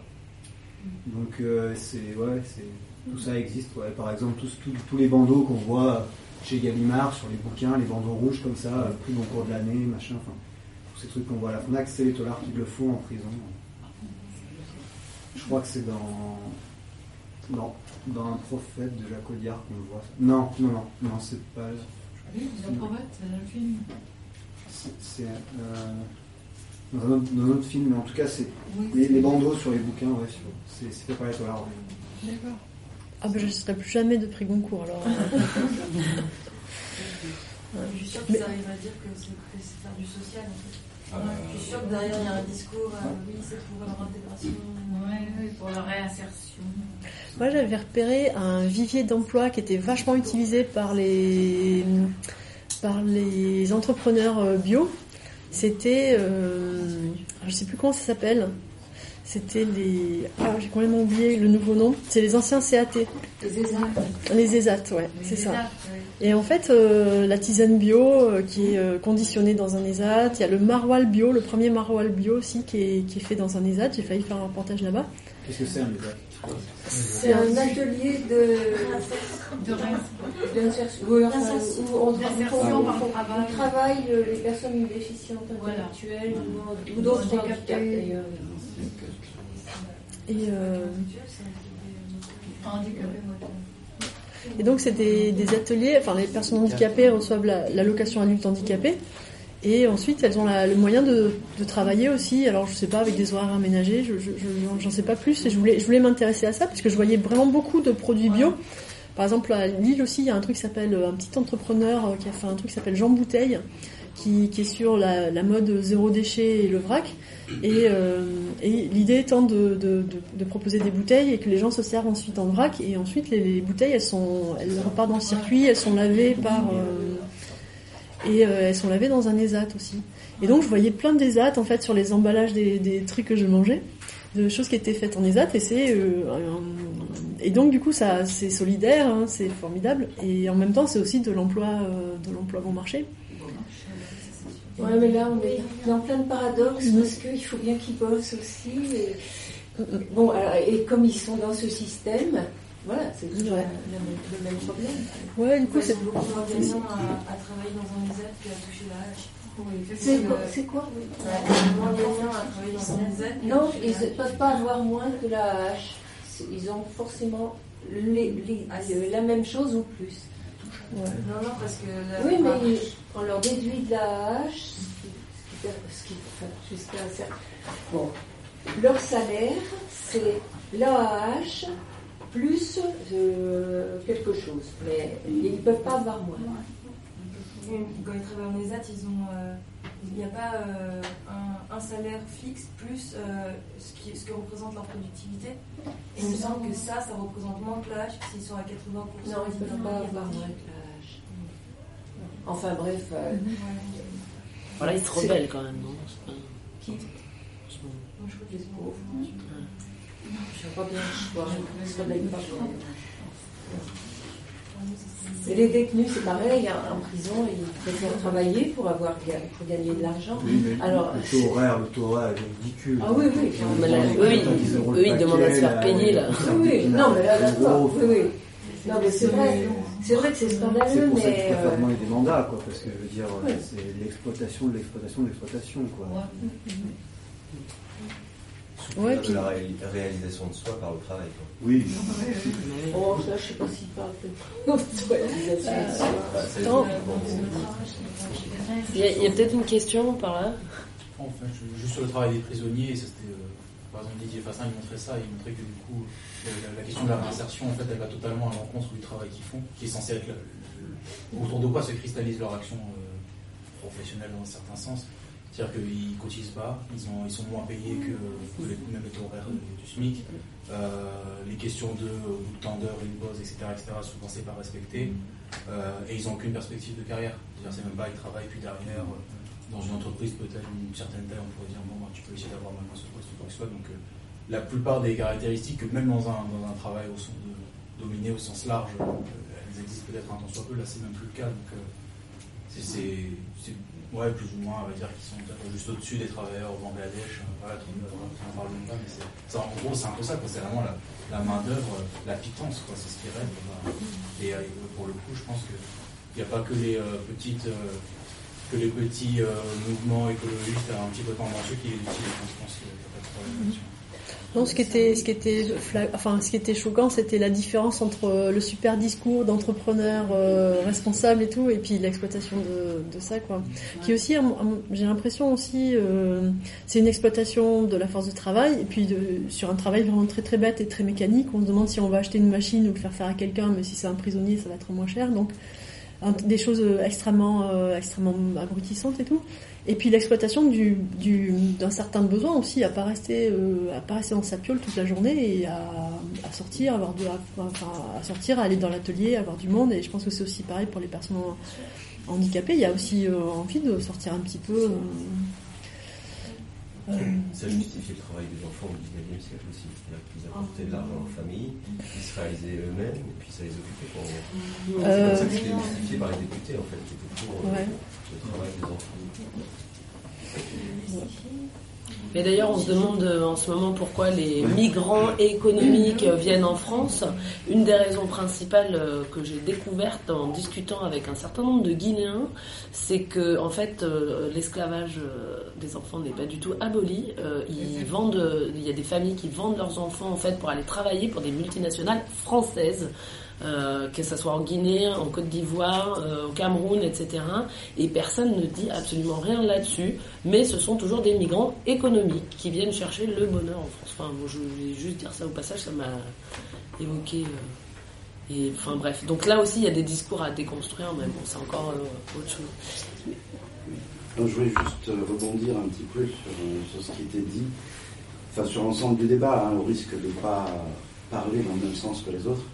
Euh, c'est que j'ai l'impression en sortir de la discussion que l'écologie c'est vraiment de la merde et qu'il y a des bons révolutionnaires, c'est les durs de durs euh, qui ont fait 68, qui ont fait tout ça, et les bons révolutionnaires, puis il y a les mauvais révolutionnaires, c'est ceux qui croient qu'on vit dans un monde et que effectivement dans ce monde bah, il y, a des- marges de manœuvre où effectivement on peut faire un espace à un moment donné. C'est l'exemple par exemple de la ZAD, qui est un mouvement écologiste que j'estime pas vraiment contre-révolutionnaire, enfin je sais pas ce que vous en pensez, dans la mesure où ce mouvement n'est pas seulement la réappropriation d'un espace, mais il est aussi euh, l'occasion de créer des relations nouvelles, autres que des rapports de domination, justement, créer des relations nouvelles entre les gens autour d'un projet qui devient un projet social et politique. Alors évidemment, à partir du moment où on sépare l'écologie d'un projet politique, effectivement, elle peut devenir transverse, c'est-à-dire que l'écologie peut être dans un discours de droite, dans un discours même d'extrême droite, paraît-il, pourquoi pas. Mais c'est pas parce qu'on parle de bastion social et que l'extrême droite a inventé ces bastions sociales que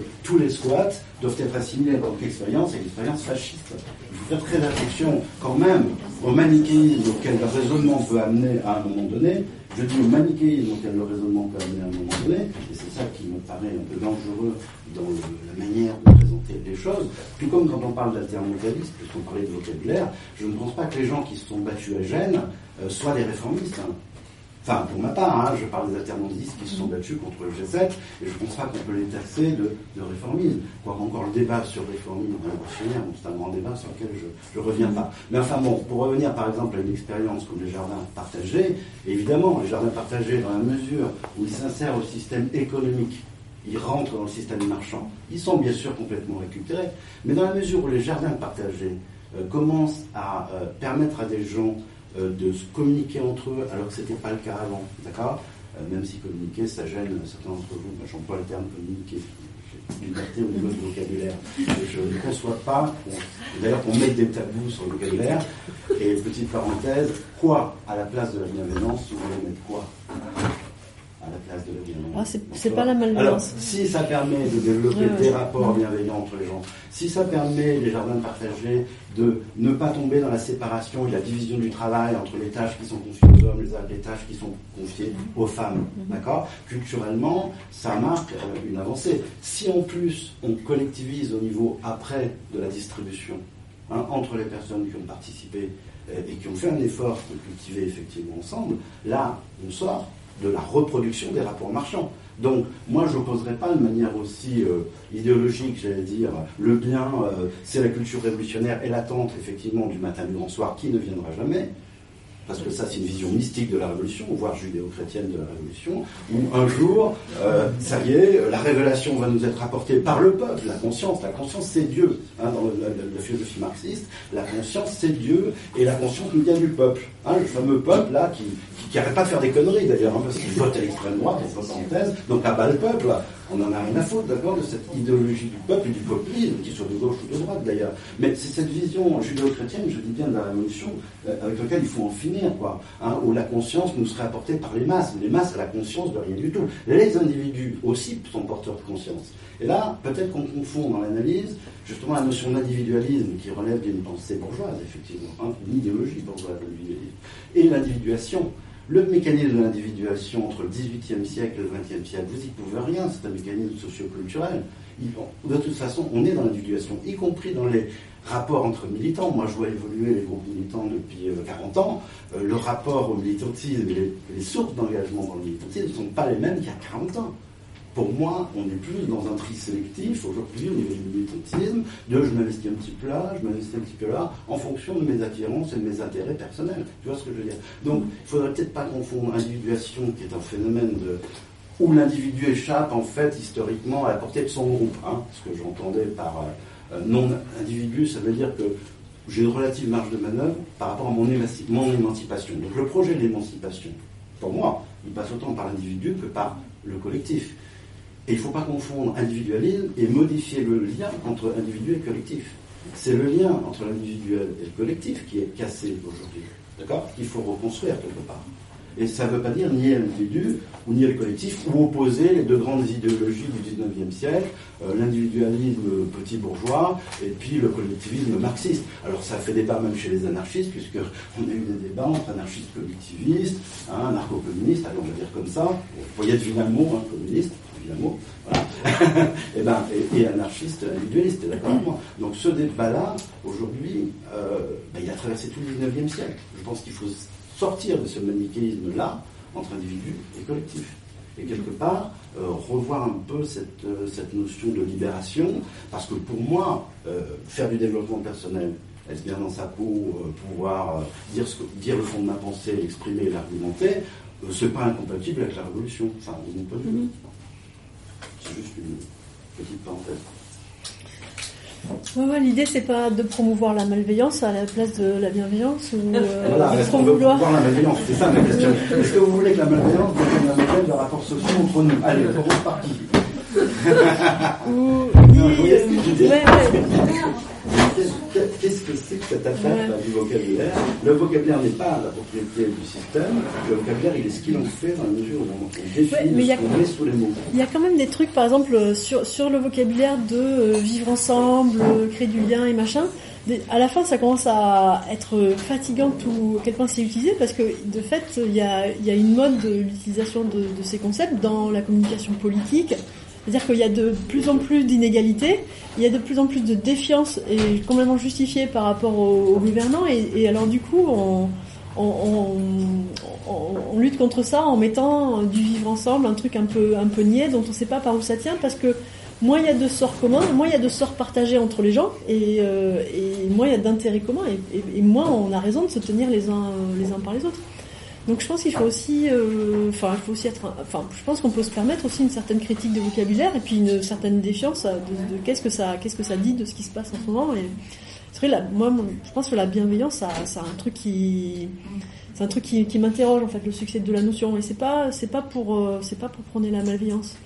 Oui, Mais- qu'est-ce mais- qui t'interroge dans la notion de bienveillance Et bah par exemple, notamment que, que je disais l'exemple du soignant. Un soignant, c'est quelqu'un qui te fait du bien, enfin qui a envie de ton bien et qui est dans une, un rela- une relation avec toi qui peut être aussi très autoritaire et qui d'une manière est attentatoire à la dignité des personnes. Et ça, ça traverse plein de choses. Bah. Ça traverse la plein de devient collectifs. dans la violence institutionnelle.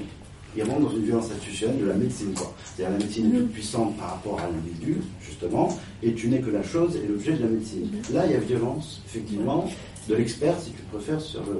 Ouais, la- mais pas forcément. Ouais. c'est pas forcément. Je donnais un exemple et tout, mais je vais t'en donner un autre. J'étais, euh, c'était à nuit debout et euh, il fallait absolument être bienveillant. Et du coup, il y a quelqu'un qui a sorti un discours de préférence nationale, discours et on s'est retrouvés deux à dire euh, bouh. Et on s'est aperçu qu'on était que deux et puis les gens étaient un peu ouh c'est malveillant, c'est pas bienveillant et tout. Et alors du coup, c'était plus comme si la bienveillance était un truc à construire avec des gens qui ont un projet commun, enfin une idée commune et tout. C'était juste un droit humain de plus euh, que tu qu'on accordait même aux fachos et, ça m'interrogeait en fait que la bienveillance ça soit pas un, un truc qui est euh, lié à un sens de la reconnaissance du qu'on a des choses à faire ensemble et autant le faire euh, en ayant des rapports euh, respectueux les uns vis-à-vis des autres.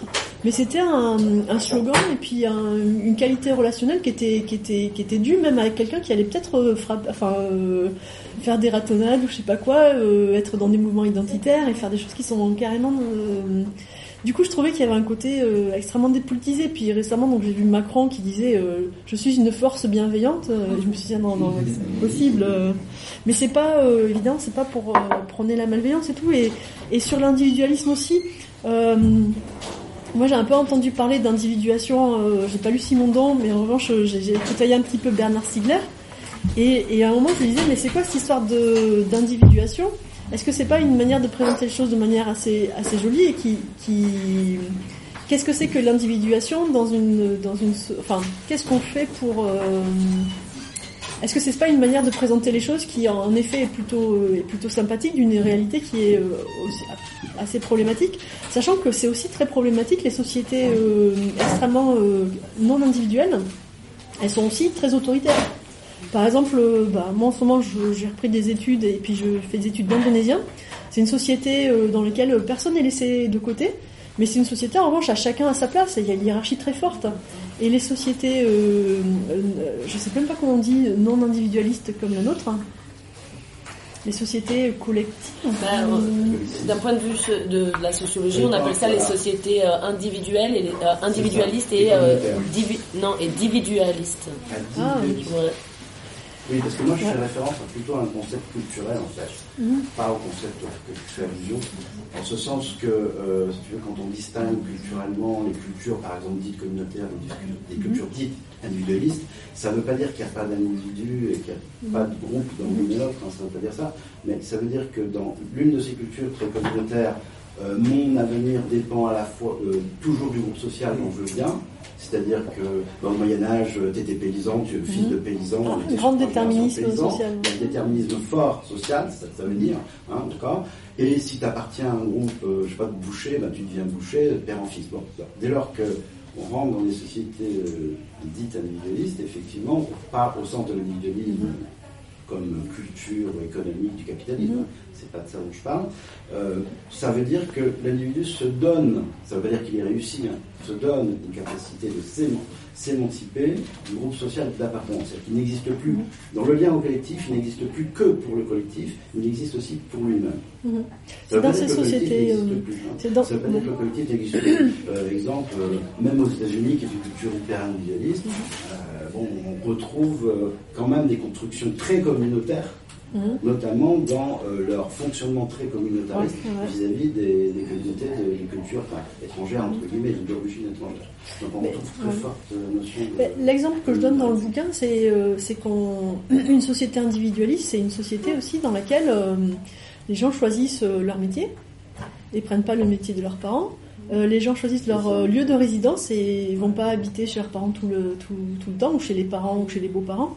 Et c'est une société dans laquelle, euh, en fait, je disais que c'était une chose de stigmatiser l'individualisme ambiant, mais il y avait aussi une base culturelle qui était euh, extrêmement forte et qui était pour tout euh, pour nous assez évidente. Et du coup je, me disais que c'était aussi en, ayant un discours un peu l'emporte-pièce de toute façon l'individualisme c'est de la merde qu'on s'empêche aussi de réfléchir sur c'est quoi les rapports entre nous et, et les autres à partir du moment où on se rend pas compte qu'on est très très marqué par cet individualisme là et, euh, et du coup, ça veut dire que, en effet, les allégeances qu'on a, euh, notamment dans les groupes militants au, au groupe, eh ben, euh, le, elles sont de fait vachement plus souples et fragiles. Alors souple, c'est sympa, fragile, ça l'est moins.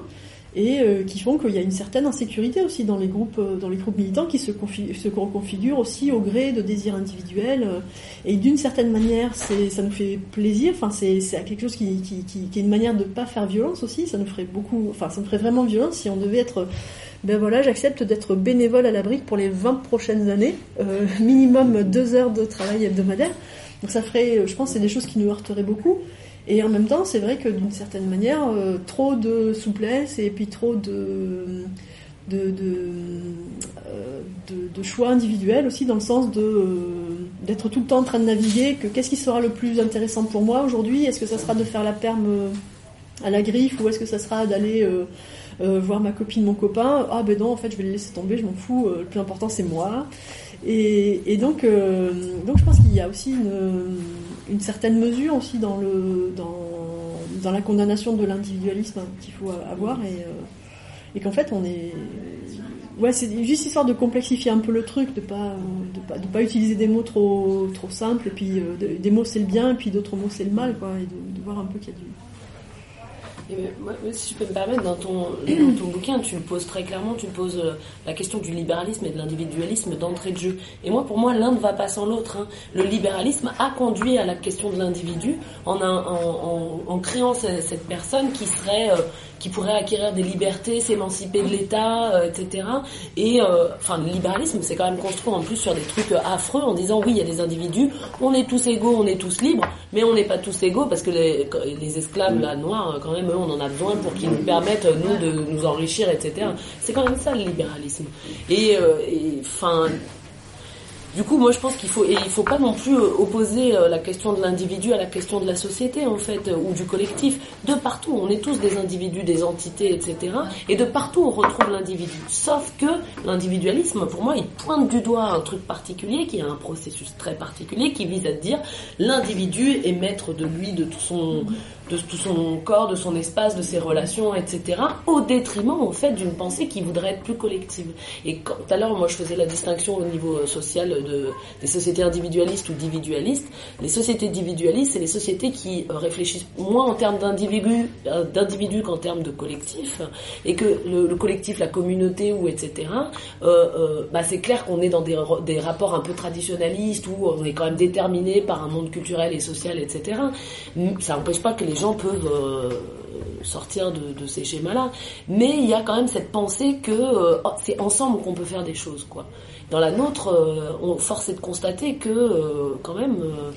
je pense que c'est le moment de parler du DIY et Ce qu'on bah, avait dit- ça, c'est la question que je voulais te poser Ouais. moi. Le Castorama contre Castoriadis et le DIY. Alors c'était oui, un jour je me suis je me suis je me suis voilà, un jour je me suis endormie en écrivant un- je m'ai- enfin, j'avais écrit un texte sur le DIY et puis euh, le do it yourself. Pardon. Do it yourself. C'est des pratiques euh, ouais, c'est des, des pratiques d'autoproduction euh, et, euh, et donc j'avais écrit un texte un peu méchant et tout, je me souviens, je, je l'avais publié, je m'étais dit bon je regarderai les fautes d'orthographe demain et puis je me réveille le lendemain et le texte avait été diffusé partout, et tout le monde avait vu les fautes et tout, j'étais un peu dégoûtée. Et, euh, et donc ouais ça j'avais du coup j'avais continué un petit peu à creuser. Et en fait, c'était euh, le truc, il était né d'une intuition. C'était que euh, bah, le do it yourself, c'était quelque chose avec des, c'était une des, des pratiques avec des bases euh, assez assez claires en fait, qui venaient du mouvement punk, euh, qui était euh, qui étaient des, pratiques plutôt plutôt sympathiques en fait, qui sont euh, quoi en musique aussi, c'est les petits labels, euh, en l'ouverture des squats aussi, c'est euh, pratique de bricolage pour permettre, euh, enfin pour permettre de, de, réaménager un lieu pour que des gens puissent y vivre. C'est plein de pratiques très très, enfin de milieux très très radicaux. Et en même temps, le do it yourself, c'est aussi la manière dont on dit grande surface de bricolage en anglais quoi. Et, euh, et donc c'est à la fois le bricolage et une pratique politique et, euh, et un mouvement qui, qui, qui fait partie aussi des alternatives écolo, c'est une certaine euh, diffusion des pratiques de do-it-yourself avec notamment d'autoproduction à la maison. Et je pense aussi... hmm? De son savon. oui, du savon, euh, de, de la bouffe aussi, parce que évidemment, euh, c'est euh, pour des raisons assez, sympathiques, qui sont que, en effet, être sous perfusion industrielle et complètement déculturé, et puis pas savoir faire des objets et pas savoir faire, ne serait-ce que se faire à manger, c'était un truc qui, qui, pose question, et, du coup, il y a une certaine, euh, un truc assez positif autour du do it yourself. Et moi, je m'étais amusée, et puis moi, je m'étais rendu compte qu'il y avait une certaine, euh, un truc que j'appréciais pas trop, en fait. C'était de voir qu'il y avait un do-it-yourself un peu bourgeois ou petit bourgeois, avec euh, des gens qui se disent ah ben moi je vais regarder un tuto sur internet et puis j'apprendrai à faire ci euh, et ça et tout, de gens qui s'emparaient véritablement du métier de plein de gens. Bon, évidemment, ça m'avait choqué parce que des gens s'étaient emparés de mon métier. et c'était des ingénieurs, il y avait un ingénieur euh, un ingénieur en informatique qui bossait à IBM, il y avait euh, euh, des gens avec qui je faisais une revue et qui, qui s'étaient pas rendu compte que c'était moi qui faisais le boulot en fait. Et, euh, et du coup, ils avaient un peu improvisé mon travail, puis moi je passais derrière, et puis je faisais le truc nickel, et puis euh, il y a des exemples ici encore. Puis voilà, je livrais la revue, et puis ils disaient ah vraiment on a bien travaillé. Et, euh, et quand je leur disais il y a du métier, ils me disaient bah non en fait tous les métiers, tout le monde peut les apprendre. Ouais mais moi je suis pas cadre informatique à IBM et je suis pas euh, directeur adjoint de CPM et euh, je gagne pas beaucoup de sous donc si tu veux je suis payé par les minima sociaux à faire cette revue.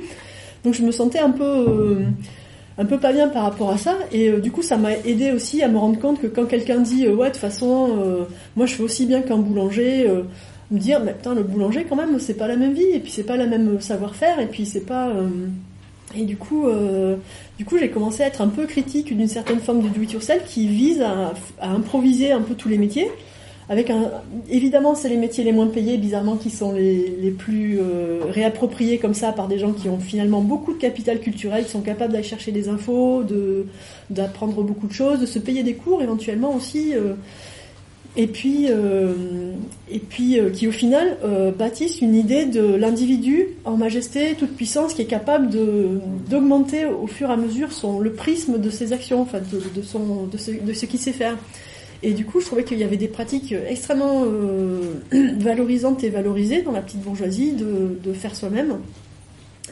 Et que à côté, je voyais un autre euh, do it yourself qui s'appelait pas du tout do it yourself, qui s'appelait plutôt bah, euh, bricolage ou euh, c'est normal, euh, je le fais euh, moi-même. Enfin, des choses qui étaient beaucoup plus communes, qui étaient alors pour le coup. euh, Excusez-moi d'être un peu dichotomique comme ça et de dire que la campagne c'est formidable et tout, mais euh, du coup je m'étais rendu compte que dans ma campagne, euh, les gens n'étaient pas. euh, en fait, si j'avais deux modèles, j'avais mon père d'un côté qui avait des trucs de do it yourself un peu pavillonnaire, qui achetait des objets pour faire des choses tout seul parce qu'il voulait pas demander aux voisins.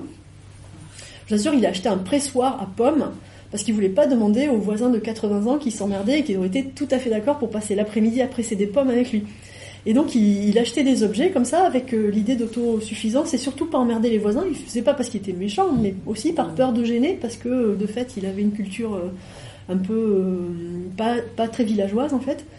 Et puis derrière il y avait à côté il y avait mon frangin qui alors pour le coup avait entretenait une multiplicité de liens extrêmement mystérieux de, de donner plein de choses à plein de gens et de recevoir plein de choses de plein de gens avec des circuits de dons, de contre-dons assez euh, fabuleux et euh, qui permettaient jamais de comprendre où est-ce qu'il avait vraiment euh, récupéré tel truc. Et, donc mon père passait son temps à, dire mais tu donnes plein de choses à plein de gens ou alors mais tu récupères plein de choses de plein de... et il se rendait pas compte qu'en fait c'était des circuits de des circuits de,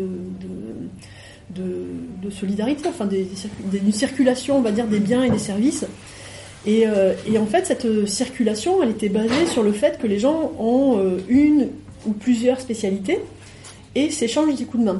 Alors ma vision, elle est un petit peu idyllique et puis un petit peu irénique et je pense qu'on peut me dire non, non, mais quand même, tu exagères un petit peu. Mais euh, disons que globalement, j'avais l'impression qu'à la campagne, il y avait, il y avait pas du tout, euh, c'était très pavillonnaire en fait, ce truc d'extension du domaine de je sais faire plein de choses. Et du coup, en plus, ça passait par enfin, ça passait par le recours à la Castorama ou à Leroy Merlin, avec un suréquipement aussi des ménages. Et, euh, et qu'en revanche, à côté, il y avait ce truc de spécialité euh, qui est un peu aussi, euh, enfin, qui nous pose question aussi parce que euh, on est on est nombreux à être contre la spécialisation des tâches et tout ça, mais de fait, spécialiser, ça, ça permet aussi d'échanger. En fait, c'est un, des, un des côtés plutôt positifs. Et donc, et donc je posais ce, le do it yourself à des pratiques d'autoproduction qui en plus sont extrêmement, enfin qui sont vachement plus intéressantes, parce qu'au final, bah, c'est des produits de meilleure qualité qui sont faits euh, potentiellement avec des économies d'échelle un peu plus intéressantes que quand tu fais un un pain tout seul dans ton dans ton four euh, électrique que tu préchauffes le four et qu'une fois qu'il est qu'il est chaud bah voilà ton truc il est cuit et ben, tu restes le tu te sers pas du de de la- de l'inertie de la chaleur dans le four et, euh, et du coup, euh, moi j'étais plus, plus intéressée par euh, des pratiques d'autoproduction qui, qui, qui, qui supposent l'échange. Et par exemple, euh, s'il faut trouver des, exemples, ça serait... Euh, autour de moi, il y avait un copain aussi qui, pensait euh, pouvoir éventuellement se lancer dans une activité de boulangerie et qui faisait une, une, une fournée par... une fournée par semaine dans son four électrique de, de, chez lui, mais il en faisait 20 et puis il les échangeait avec les copains, les copains filaient des sous et puis en échange lui il apprenait à, à faire le pain. Et je trouvais ça vachement plus intéressant que ben, faire son petit pain euh, tout seul et puis euh, et je me souviens je m'étais engueulée avec euh, avec une avec une femme qui, qui avait un blog qui, qui mettait en avant le fait qu'elle faisait son pain toute seule. Et puis euh, j'avais remarqué qu'elle habitait à Saint-Brieuc et elle disait ouais le pain on mange toute la semaine avec mon copain et des chires et tout. Je m'étais dit ben voilà c'est un petit couple briochin qui pratique l'exclusivité pâtissière et euh, ou boulangère. Et euh, du coup j'ai rigolé un petit peu je l'ai pas mis dedans mais parce que j'ai pas eu droit à être sarcastique et ironique. Mais sinon sur le blog ça casse un peu plus. Et, euh, donc je trouvais ça très pauvre en fait ce modèle de, vie où voilà toutes les semaines euh, madame fait son pain et alors il y a que son copain qui le mange et il ne mange que son pain. Et je trouvais ça pauvre par rapport au sens qu'on peut avoir de la ville de, des échanges de tout ça. Et euh, et alors évidemment ce échange ça fait aussi économie mais c'est pas forcément des échanges marchands c'est pas forcément des échanges monétaires c'est pas forcément des échanges immédiats aussi et euh, et donc voilà, j'avais opposé les deux, et puis euh, bah, je sais pas si, évidemment, l'idée étant de sortir de, ce truc-là euh, de société industrielle où on est complètement déculturé et on sait plus rien produire tout seul, mais pas non plus de rentrer dans un, dans un truc d'autoproduction avec l'imprimante 3D à la maison, et puis on n'a plus besoin de sortir pour voir des gens quoi. Donc voilà, c'est pas non plus. Chaque fois, en fait, c'était, l'idée, c'est pas de, c'est pas de promouvoir, euh, enfin, c'est pas de, refuser l'écologie, c'est pas de, dire qu'on en a rien à foutre de l'environnement, qu'on va aller pousser le caddie et qu'on sera beaucoup plus heureux comme ça. C'est, c'est de, d'interroger en tout cas certaines solutions qui sont, euh, qui sont apportées, qui me semblent euh, moyennes. Mais- et puis il y a la question de l'autonomie, parce que tu dis un do-it-yourself centré sur la prise d'autonomie individuelle et la montée en compétence sur toutes sortes de savoir-faire étant encore l'aisance et la domination sociale exercée par ces classes qui y trouvent la satisfaction de faire avec leurs mains. Et après, derrière, tu dis, Cornelius Castoriadis défendait un projet d'autonomie, euh, c'est-à-dire un projet d'autonomie qui dit de l'autodétermination populaire de liberté d'un peuple assemblé à se choisir un destin commun. Et euh, tu rajoutes hein, derrière, la philosophie politique classique considère l'autonomie comme une liberté incarnée dans la capacité à se poser des règles, ce qui signifie s'interdire des choix pour mieux s'engager avec d'autres et par conséquent savoir limiter sa puissance. Et, tu vois, du coup, tu opposes quand même des visions de l'autonomie qui sont qui rien à voir, quoi, pour le coup. Enfin, Mm. Oui, il y avait l'autonomie de bah, je vais faire moi-même, avec sachant que la machine à pain, je l'ai achetée, euh, que l'eau elle coule du robinet, que le four il est électrique, que euh, la farine elle vient du supermarché. Et puis, euh, et puis essayer de faire une, une vraie autonomie. Et par exemple, ça pourrait être justement à Lille, dans un jardin partagé, il y a un four à pain. Et euh, bah, un four à pain avec de la, du, bois dont on sait d'où il vient, euh, on s'est débrouillé avec des forestiers pour, pour l'acheter, ou du, de la farine euh, d'un producteur euh, près, de, près de chez nous qui, a, qui, qui, qui moue aussi son, son pain. Mais vraiment, de, vraiment il y a des, des, une autonomie de façade en fait. C'est vrai qu'on m'a dit que j'utilise beaucoup le mot de façade. Mais c'est vrai que cette autonomie de façade, elle, euh, elle, elle m'énervait en fait, et les gens étaient très très contents en fait, très fiers de très fiers de ça. Et puis euh, voilà, c'est parce que j'avais envie de, de, de râler, donc je commençais à râler. Et puis puis après les gens disaient ah, c'est intéressant quand tu râles et tout, donc je râle encore plus. Et puis euh, et puis voilà, au final c'est devenu euh, ce petit livre qui est plein de râleries euh, constructives. Enfin j'espère. Hein. Et sinon, si vous vous ennuyez, on peut parler du revenu garanti. Ouais, c'est pas mal, ouais, ça. Ouais. Ben, le re- revenu garanti, moi j'ai beaucoup écrit sur le revenu garanti, un peu, euh, un peu parce que je suis au chômage depuis très très longtemps et j'ai pas vraiment de problème pour de subsistance et tout, mais je, je- voilà, j'ai des problèmes de travail et de trouver un sort commun avec les gens sur le travail. Comme je disais, j'ai fait euh, la revue euh, L'an 02, c'était vraiment très très chouette, sauf qu'en fait j'avais pas de collègues et que j'avais l'impression d'avoir des patrons, quoi, une bande de patrons, mais pas de collègues. Parce que je, je pense vraiment qu'un truc qui est intéressant dans le travail, alors c'est peut-être la seule enfin je pense que c'est pas la seule, je pense que c'est une activité qui est extrêmement ambiguë, sur laquelle il y a des choses euh, super et des choses euh, horribles. Et une des choses qui moi me tient à cœur et que je trouve chouette, c'est d'avoir un sort partagé en fait. C'est d'avoir un truc euh, qui nous fait tenir ensemble quoi. Et euh, sachant qu'il y a vraiment des choses abominables et tout, mais euh, moi c'est un truc qui me tient à cœur. Et à côté de ça, je vois les affiches euh, qui promeuvent le revenu garanti. Alors c'est devenu vachement fort. euh, ça a commencé en 2013, de- de- le truc que revienne en force. Mais moi déjà en 99, quand dans mon nation de jeunes écolos, on était à fond pour le revenu garanti. Et euh, d'abord l'extension du RSA, ou à l'époque c'était le RMI, le RSA aux, personnes qui ont entre 18 et 25 ans. Et puis ensuite un revenu, un revenu garanti qui permettrait vraiment à chacun de s'investir dans des activités. J'étais vraiment très très pour. Et puis après, il y a eu 10 ans de chômage, il y a eu un surinvestissement dans des trucs euh, écolos, euh, bénévoles, machin. Et, euh, et à la fin, j'étais plus. À la fin, quand je voyais les affiches là du groupe pour le revenu de base, ça m'énervait vraiment puisqu'ils disaient euh, que feriez-vous et vous que feriez-vous avec 1000 euros?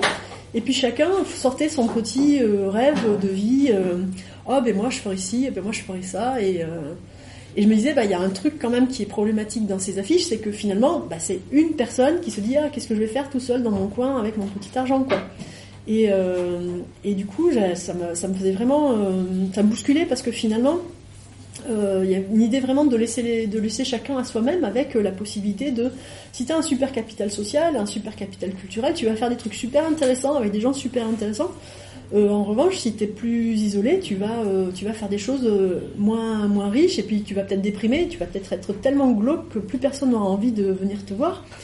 Et, et ce qui est pas, et ce qui m'a un peu conforté dans cette idée-là, c'est que c'est qu'en fait, quand on fait des, des études sur et vous, qu'est-ce que vous feriez avec 1000 euros, ou est-ce que si vous gagnez au loto, vous arrêteriez de travailler? On s'aperçoit que les gens qui sont le moins disposés à arrêter de travailler, c'est les gens qui ont les boulots les plus, les, plus, les moins qualifiés, les moins intéressants, parce que c'est des gens qui, qui sont le plus dépendants euh, de, du boulot pour avoir une vie sociale. Et c'est des gens qui ont le moins de capital euh, social et culturel pour faire des trucs, euh, des trucs plus intéressants. Et en revanche, si on demande à un intello précaire, euh, eh ben toi, qu'est-ce que tu ferais avec 1000 euros par mois? Ben, bah, bah, moi, je vais écrire mes livres et puis, euh, et puis je vais m'épanouir aussi dans mes activités intellectuelles. Et, et, euh, et cette personne, elle a, elle a pas tort, c'est son expérience à elle et je le comprends tout à fait. Mais euh, je trouvais que justement, il y avait un renvoi de chacun à sa responsabilité individuelle qui me posait plutôt problème. Sachant qu'avec ça, euh, comme je suis féministe, je pense à, cette. euh, je pense que j'ai beaucoup de copines qui, seraient tentées aussi de bah, arrêter le temps d'élever ses enfants et euh, du coup de, la facilité avec laquelle, avec un revenu garanti, c'est possible de, de rester à la maison et puis de s'occuper de choses parce qu'il y a des trucs super intéressants à faire à la maison.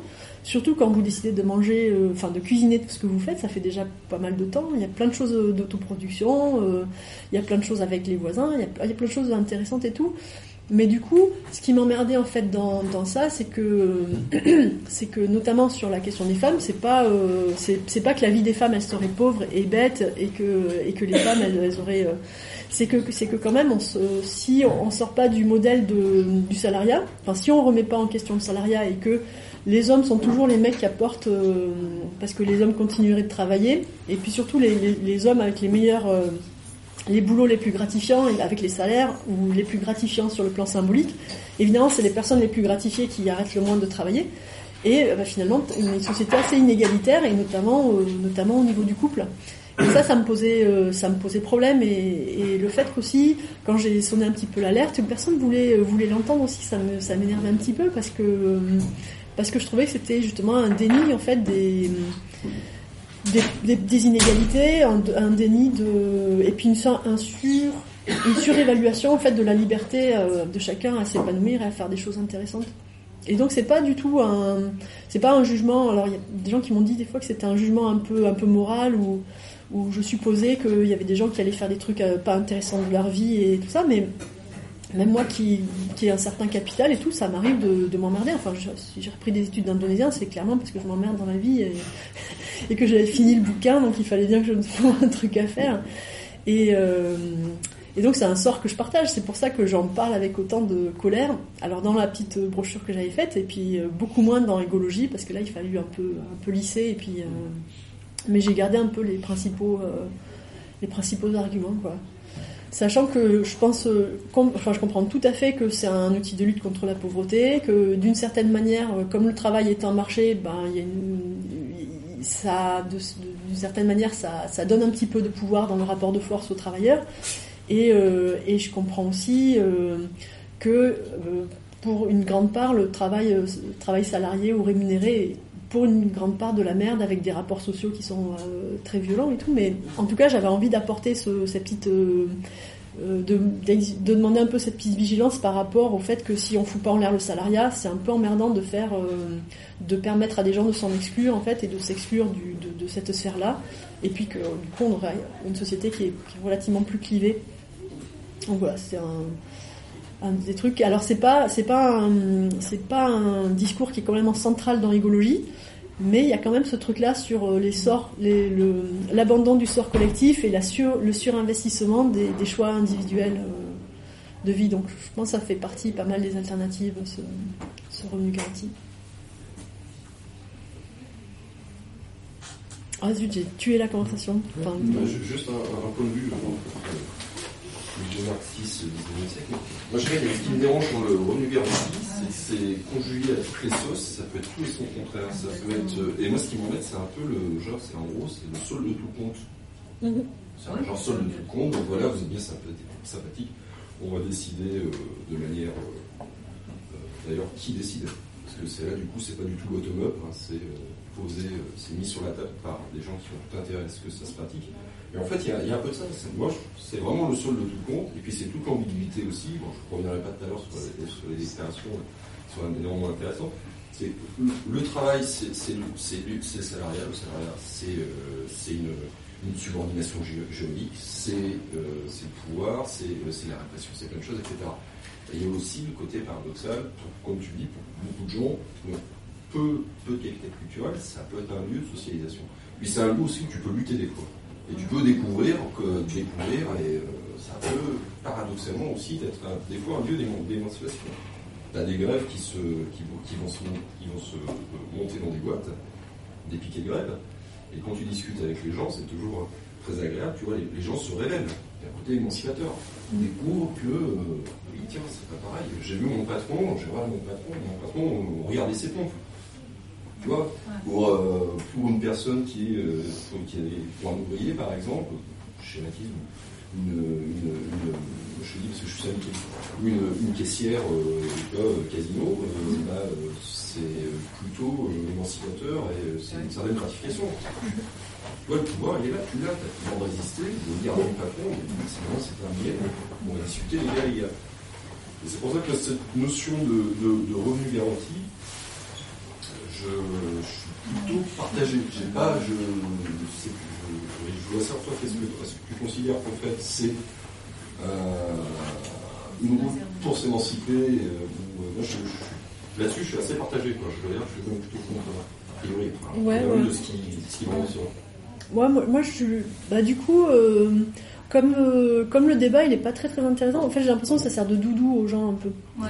Euh, mais il y a beaucoup de- de- d'alternatives écolo qui servent un peu de doudou, qui sont un peu des solutions auxquelles les gens ils s'accrochent aussi parce que par, euh, par facilité, il y a, y a ce caractère un peu de bah, solutionniste, de, de, de, tenir euh, vachement à des, à des, à des concepts qui vont, enfin qui, qui vont être des réponses en fait, des réponses un peu simples et tout. Et je pense qu'il y a un côté doudou par rapport au fait que qu'il y a pas mal de gens qui en chient au travail. Euh, mais au-delà de la fonction comme ça, je, moi je suis plutôt, je suis, je suis, disons que comme j'ai reçu des, des réponses plutôt, plutôt négatives ou de gens qui, m'expliquent une deuxième fois au cas où j'aurais pas compris la première en fait, alors que je viens de bien expliquer qu'en 99 j'étais à fond pour, et gens qui ont découvert ça deux ans, deux ans avant qui me réexpliquent comme si je n'avais pas compris. Et euh, donc vraiment j'ai un peu, du coup j'ai fini par devenir vraiment pénible et vraiment anti anti revenu garanti. Mais je pense qu'il y a un truc qui est assez embêtant dans les alternatives écolo, c'est que les questions euh, liées au travail, elles sont quand même euh, extraordinairement peu présentes. Et par exemple, il y a une variété de revenus garantis qui est proposée par des gens de la décroissance. Et, et euh, c'est Vincent Liéger et puis d'autres personnes dont j'ai oublié, et Christophe Madeleine aussi. Enfin, tout un, petit groupe de, gens euh, très intelligents, enfin des ingénieurs ou des gens, euh, des gens très très forts, qui ont écrit ce petit bouquin, un petit bouquin qui présente leur projet et dans lesquels ils parlent beaucoup de consommation en fait. Et par exemple, ils proposent qu'une partie du, du revenu garanti, elle soit monétaire et l'autre partie, elle soit en nature. Et que la nature, elle dépende aussi des conditions, que par exemple, on file pas autant de fuel pour le chauffage à Marseille ou à Lille, quoi. Parce que c'est vrai, les besoins sont pas exactement les mêmes, mais qu'il y ait beaucoup de choses qui, arrivent en nature, ce qui est intéressant aussi parce que du coup, c'est plus un droit, euh, on va dire dématérialisé, c'est un, truc très concret et qui, qui change les conditions matérielles et puis qui du coup sort un petit peu du marché. Donc il y a des trucs un petit peu intéressants dans ça, mais je me disais à la fin, mais dans votre bouquin, vous parlez que des trucs auxquels on a droit, et puis des choses qu'on a en tant que consommateur, enfin des choses à consommer, mais il n'y a rien sur comment est-ce qu'on va produire les choses, quoi. Et, euh, ça, en fait, ça me, ça m'embêtait un peu que cette dimension-là de nous en tant que producteurs, elle soit jamais euh, prise en compte dans les alternatives écolo. Et je pense que c'est un peu, c'est un peu embêtant et que, et que du coup, euh, il y a ce truc-là des alternatives écolo qui sont vachement à la mode, et puis le syndicalisme qui ringard, et euh, bah du coup, euh, du coup, on, s'interdit aussi d'une certaine manière de, de, travailler sur, des, sur une dimension qui est extrêmement importante de la vie collective, qui est comment euh, on produit les choses et euh, qui, quand, comment, à quel prix et, euh, ce genre de choses. Et, ça, c'était. et je dis souvent que. Enfin, pas souvent et tout, mais c'était André Gorz, qui est un, philosophe qui est prisé pour. qui, est- plutôt qui était pour plutôt pour le, le revenu garanti, qui est mort il y a, il y a 10 ans et qui euh, et qui est souvent qui est souvent euh, qui est souvent cité. Mais euh, André Gorz, il a dit aussi que l'écologie, c'était aussi un truc important, c'était de décider ce qu'on produit, avec quelle procédure, qui c'est qui le fait et qui est payé comment. Enfin, il, dit c'est c'est quand même le, le gros sujet de l'écologie, c'est ça. Mais si plus personne produit, enfin si en tout cas on a tous notre revenu garanti et c'est chacun sa gueule, on le décide plus ensemble quoi. Donc je pense qu'à un moment il faut aussi s'emparer des questions de, travail et puis des questions aussi euh, économiques aussi de travail, plus-value, euh, capital, euh, etc. C'est-à-dire toutes les questions très très ennuyeuses que moi, en titre de alter écologiste, j'ai essayé d'éviter pendant une longue carrière militante. Mais on peut en parler ce soir. Absolument open.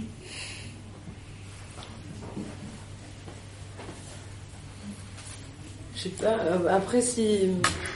Il y a une chose qui se fait aussi bien à la griffe, après, c'est de boire des canons et de discuter en, en petits groupes euh, comme ça, pour ceux qui ont envie de rester. euh. Je dis ça parce qu'il y, a- il y a un peu la moitié qui, qui, qui est partie, Mhm. mais après, du coup, ça, ça crée peut-être un truc moins formel, enfin, je sais pas. Ça me va. Juste euh, un petit commentaire sur cette question du salariat. Enfin, moi, j'ai pas d'idée préconçue là-dessus. Mais si on considère que le salariat, c'est l'échange, effectivement, de, de ma force de travail, ou de ma compétence euh, intellectuelle ou manuelle, peu importe, contre un salaire, on est dans la notion de valeur. Or, ce lien, euh, il est à la base de l'aliénation. C'est-à-dire que le compte de travail, travail salarié, hein, j'entends travail salarié, est basé, sur la notion de valeur et de plus-value que peut tirer son capital de, de cette notion. Donc si on casse ce lien, c'est-à-dire ce lien entre la rémunération et l'emploi, je ne dis pas qu'on abolit la notion de salariat ou qu'on abolit l'individualisme, hein, pas du tout, mais on atteint, on attaque aussi indirectement ce sacro lien entre euh, je vends ma force de travail ou je vends ma, ma compétence, et c'est la base de l'aliénation qui permet au capitalisme de faire de la plus-value dessus, ou au système de se reproduire, si tu préfères, pour ceux qui font un travail intellectuel, qui sont dans la reproduction du système à travers ce travail. Tu vois ce que je veux dire? Donc du coup, off, à partir de là, euh, à partir de là, je me dis, moi je me dis, pourquoi pas un revenu minimum garanti? Parce que là se posera la question du vide de la vie, justement, que tu évoquais tout à l'heure. C'est-à-dire quand on se retrouve sans activité, moi ça m'est arrivé sur des périodes comme toi, ça t'est arrivé, hein, de me retrouver dans des périodes de longue inactivité, tu te poses la question de ton existence sociale. Réellement, tu vois? Mais on ne peut pas conserver le travail aliénant tel qu'il est aujourd'hui pour dire on conserve un lien à la société. On peut très bien aussi créer d'autres euh, générer d'autres formes d'activité, c'est ça que je veux dire, et que c'est pas parce qu'on dissocie justement le salaire euh, du travail euh, en tel travail officiel qu'on n'a pas d'autres activités, y compris celles qui consistent à créer des relations sociales saines, à créer euh, des lieux de production, pourquoi pas autres, différents, repenser cette, notion de production de consommation, on peut aussi se consacrer à ça. Tu vois ce que je veux dire? Pour moi, c'est important. Sur, le- sur les, ré- les réformes du travail et tout, moi, la piste que je trouve la plus intéressante, justement, c'est celle d'André Gorz dans les années euh, 70. C'est la réduction du travail, euh, du temps de travail à la semaine, voire à la journée, pour permettre aux gens de passer plus de temps chez eux, chez leur, enfin, dans leur voisinage, et puis euh, pouvoir se faire à bouffer, et que la journée de travail, elle finisse à 3 heures de l'après-midi, euh, voire à midi. Et, euh, non, non, non, non plus. Mais c'est pour ça que j'en- parle comme d'une réforme. En tout cas, je trouve que, en plus, ça permettrait de le, de, je pense que je pense c'est plus intéressant en fait d'ouvrir des, en fait plutôt de, de se dire que le de, de réduire le temps de travail par, enfin voilà, de réduire le temps de travail global en disant à des gens, ben euh, au revoir les gens, vous pouvez continuer avec votre revenu garanti, vous n'êtes plus obligé de participer. Je ça moins intéressant que de le réduire pour tout le monde et de forcer tout le monde à, le réduire, y compris les types qui sont pères de famille et qui aimeraient bien arriver à 8 heures après le bain quand les enfants sont couchés et, euh, qui seront obligés d'arriver plus tôt et de le réduire pour tout le monde en fait, de forcer un peu tout le monde à sortir de cette aliénation et puis à, à redécouvrir la vie et puis à participer parce que finalement les gens qui arrivent à 8 heures quand les enfants sont couchés, qui font du présentéisme au boulot pour être sûr de ne pas participer, c'est des gens qui sont des, des- qui sont toxiques et parasites, qui sont parasites de leur épouse, qui sont parasites de leur femme de ménage, qui sont parasites de de tous de tous ces gens-là.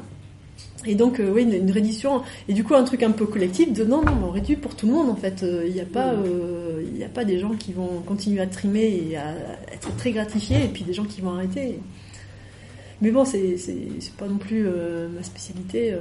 Et pourquoi C'était dégager du temps euh, justement pour faire d'autres choses que travailler quoi. Ouais. Et puis pas le week-end en fait, pas de ouais. dégager du temps de vendredi libre et comme ça tu pars en week-end trois jours, mais dégager du temps où t'es chez toi, dans ton voisinage et, et près de Ouais, toi ça. euh, Euh, au quotidien. d'autres formes de liens.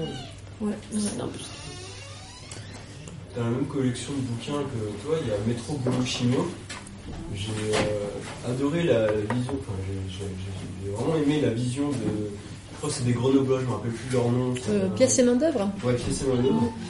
Qui attaque vraiment le, le salariat et qui attaque même les salariés en leur disant mais en fait euh, vous n'êtes pas plus con que les autres euh, et en fait euh, euh, on n'aime pas du tout justement le côté euh, syndicalisme et euh, un peu euh, on va aller contre le patron puis en fait une fois qu'on attaque l'entreprise ils deviennent les meilleurs alliés du patron pour sauver leur entreprise qui peut être ultra polluante ou ultra aliénante etc et, euh, et d'un coup en fait ça posait plein de questions genre euh, merde c'est vrai que, euh, par exemple, mon père travaille dans une entreprise ultra polluante et ultra pourrie, tu vois, genre EDG, euh, c'est ArcelorMittal.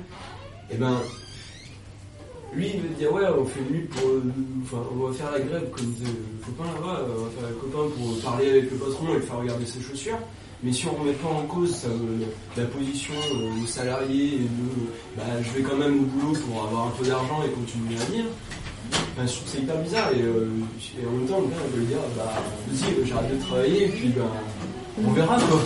C'est et là, on rentre dans une question qui est hyper euh, difficile. C'est est-ce que est-ce que j'arrête mon activité salariale? Du coup, je prends du temps pour réfléchir et, finalement retourner à bah, juste faire mon jardin et me satisfaire de peu.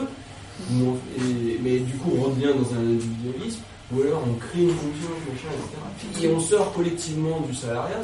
C'est ultra compliqué en fait. Mais j'ai j'ai vraiment aimé ce bouquin, la métro boulot chimie. Ouais, Ça pose ouais. plein de questions sur l'écologie, euh, qu'est-ce qui est polluant, qu'est-ce qui est chimique, machin, etc. C'est- C'est un bouquin qui est assez rigolo parce que c'est une suite de textes qui ont été produits dans le cadre d'une polémique sur un texte de François Ruffin. Ensuite, il y a PMO qui l'a qui a saqué. Ensuite, euh, il se défend et ensuite et euh, et il y a toute une série de textes qui sont tous assez intéressants. Et moi, quand je les ai lus, je me disais ah oui, il a raison et tout. Puis je lis le texte euh, qui, défend, qui le défonce et puis ah oui, lui aussi, il a raison un petit peu. Et du coup, c'est un- une polémique dans laquelle il y a personne qui a tout à fait raison, personne qui a tout à fait tort et qui pose des questions qui sont en effet euh, assez insolubles à, l'endroit où on en est quoi. Et c'est un bouquin qui a à peu près ce format et qui, je sais pas si vous l'avez en librairie, mais c'est en effet la même maison euh, qui a fait les deux. Ouais, ouais, c'est. euh, On va vérifier dans la base. Ouais. Donc oui, on peut continuer euh, comme ça de manière informelle si ça, si ça vous dit. Bon, bah, il, y si a, il y a à boire. euh, Ouais, il y a à boire. Merci. Si on fait ça, on vous met à contribution pour empiler les chaises de ce côté, si vous voulez bien.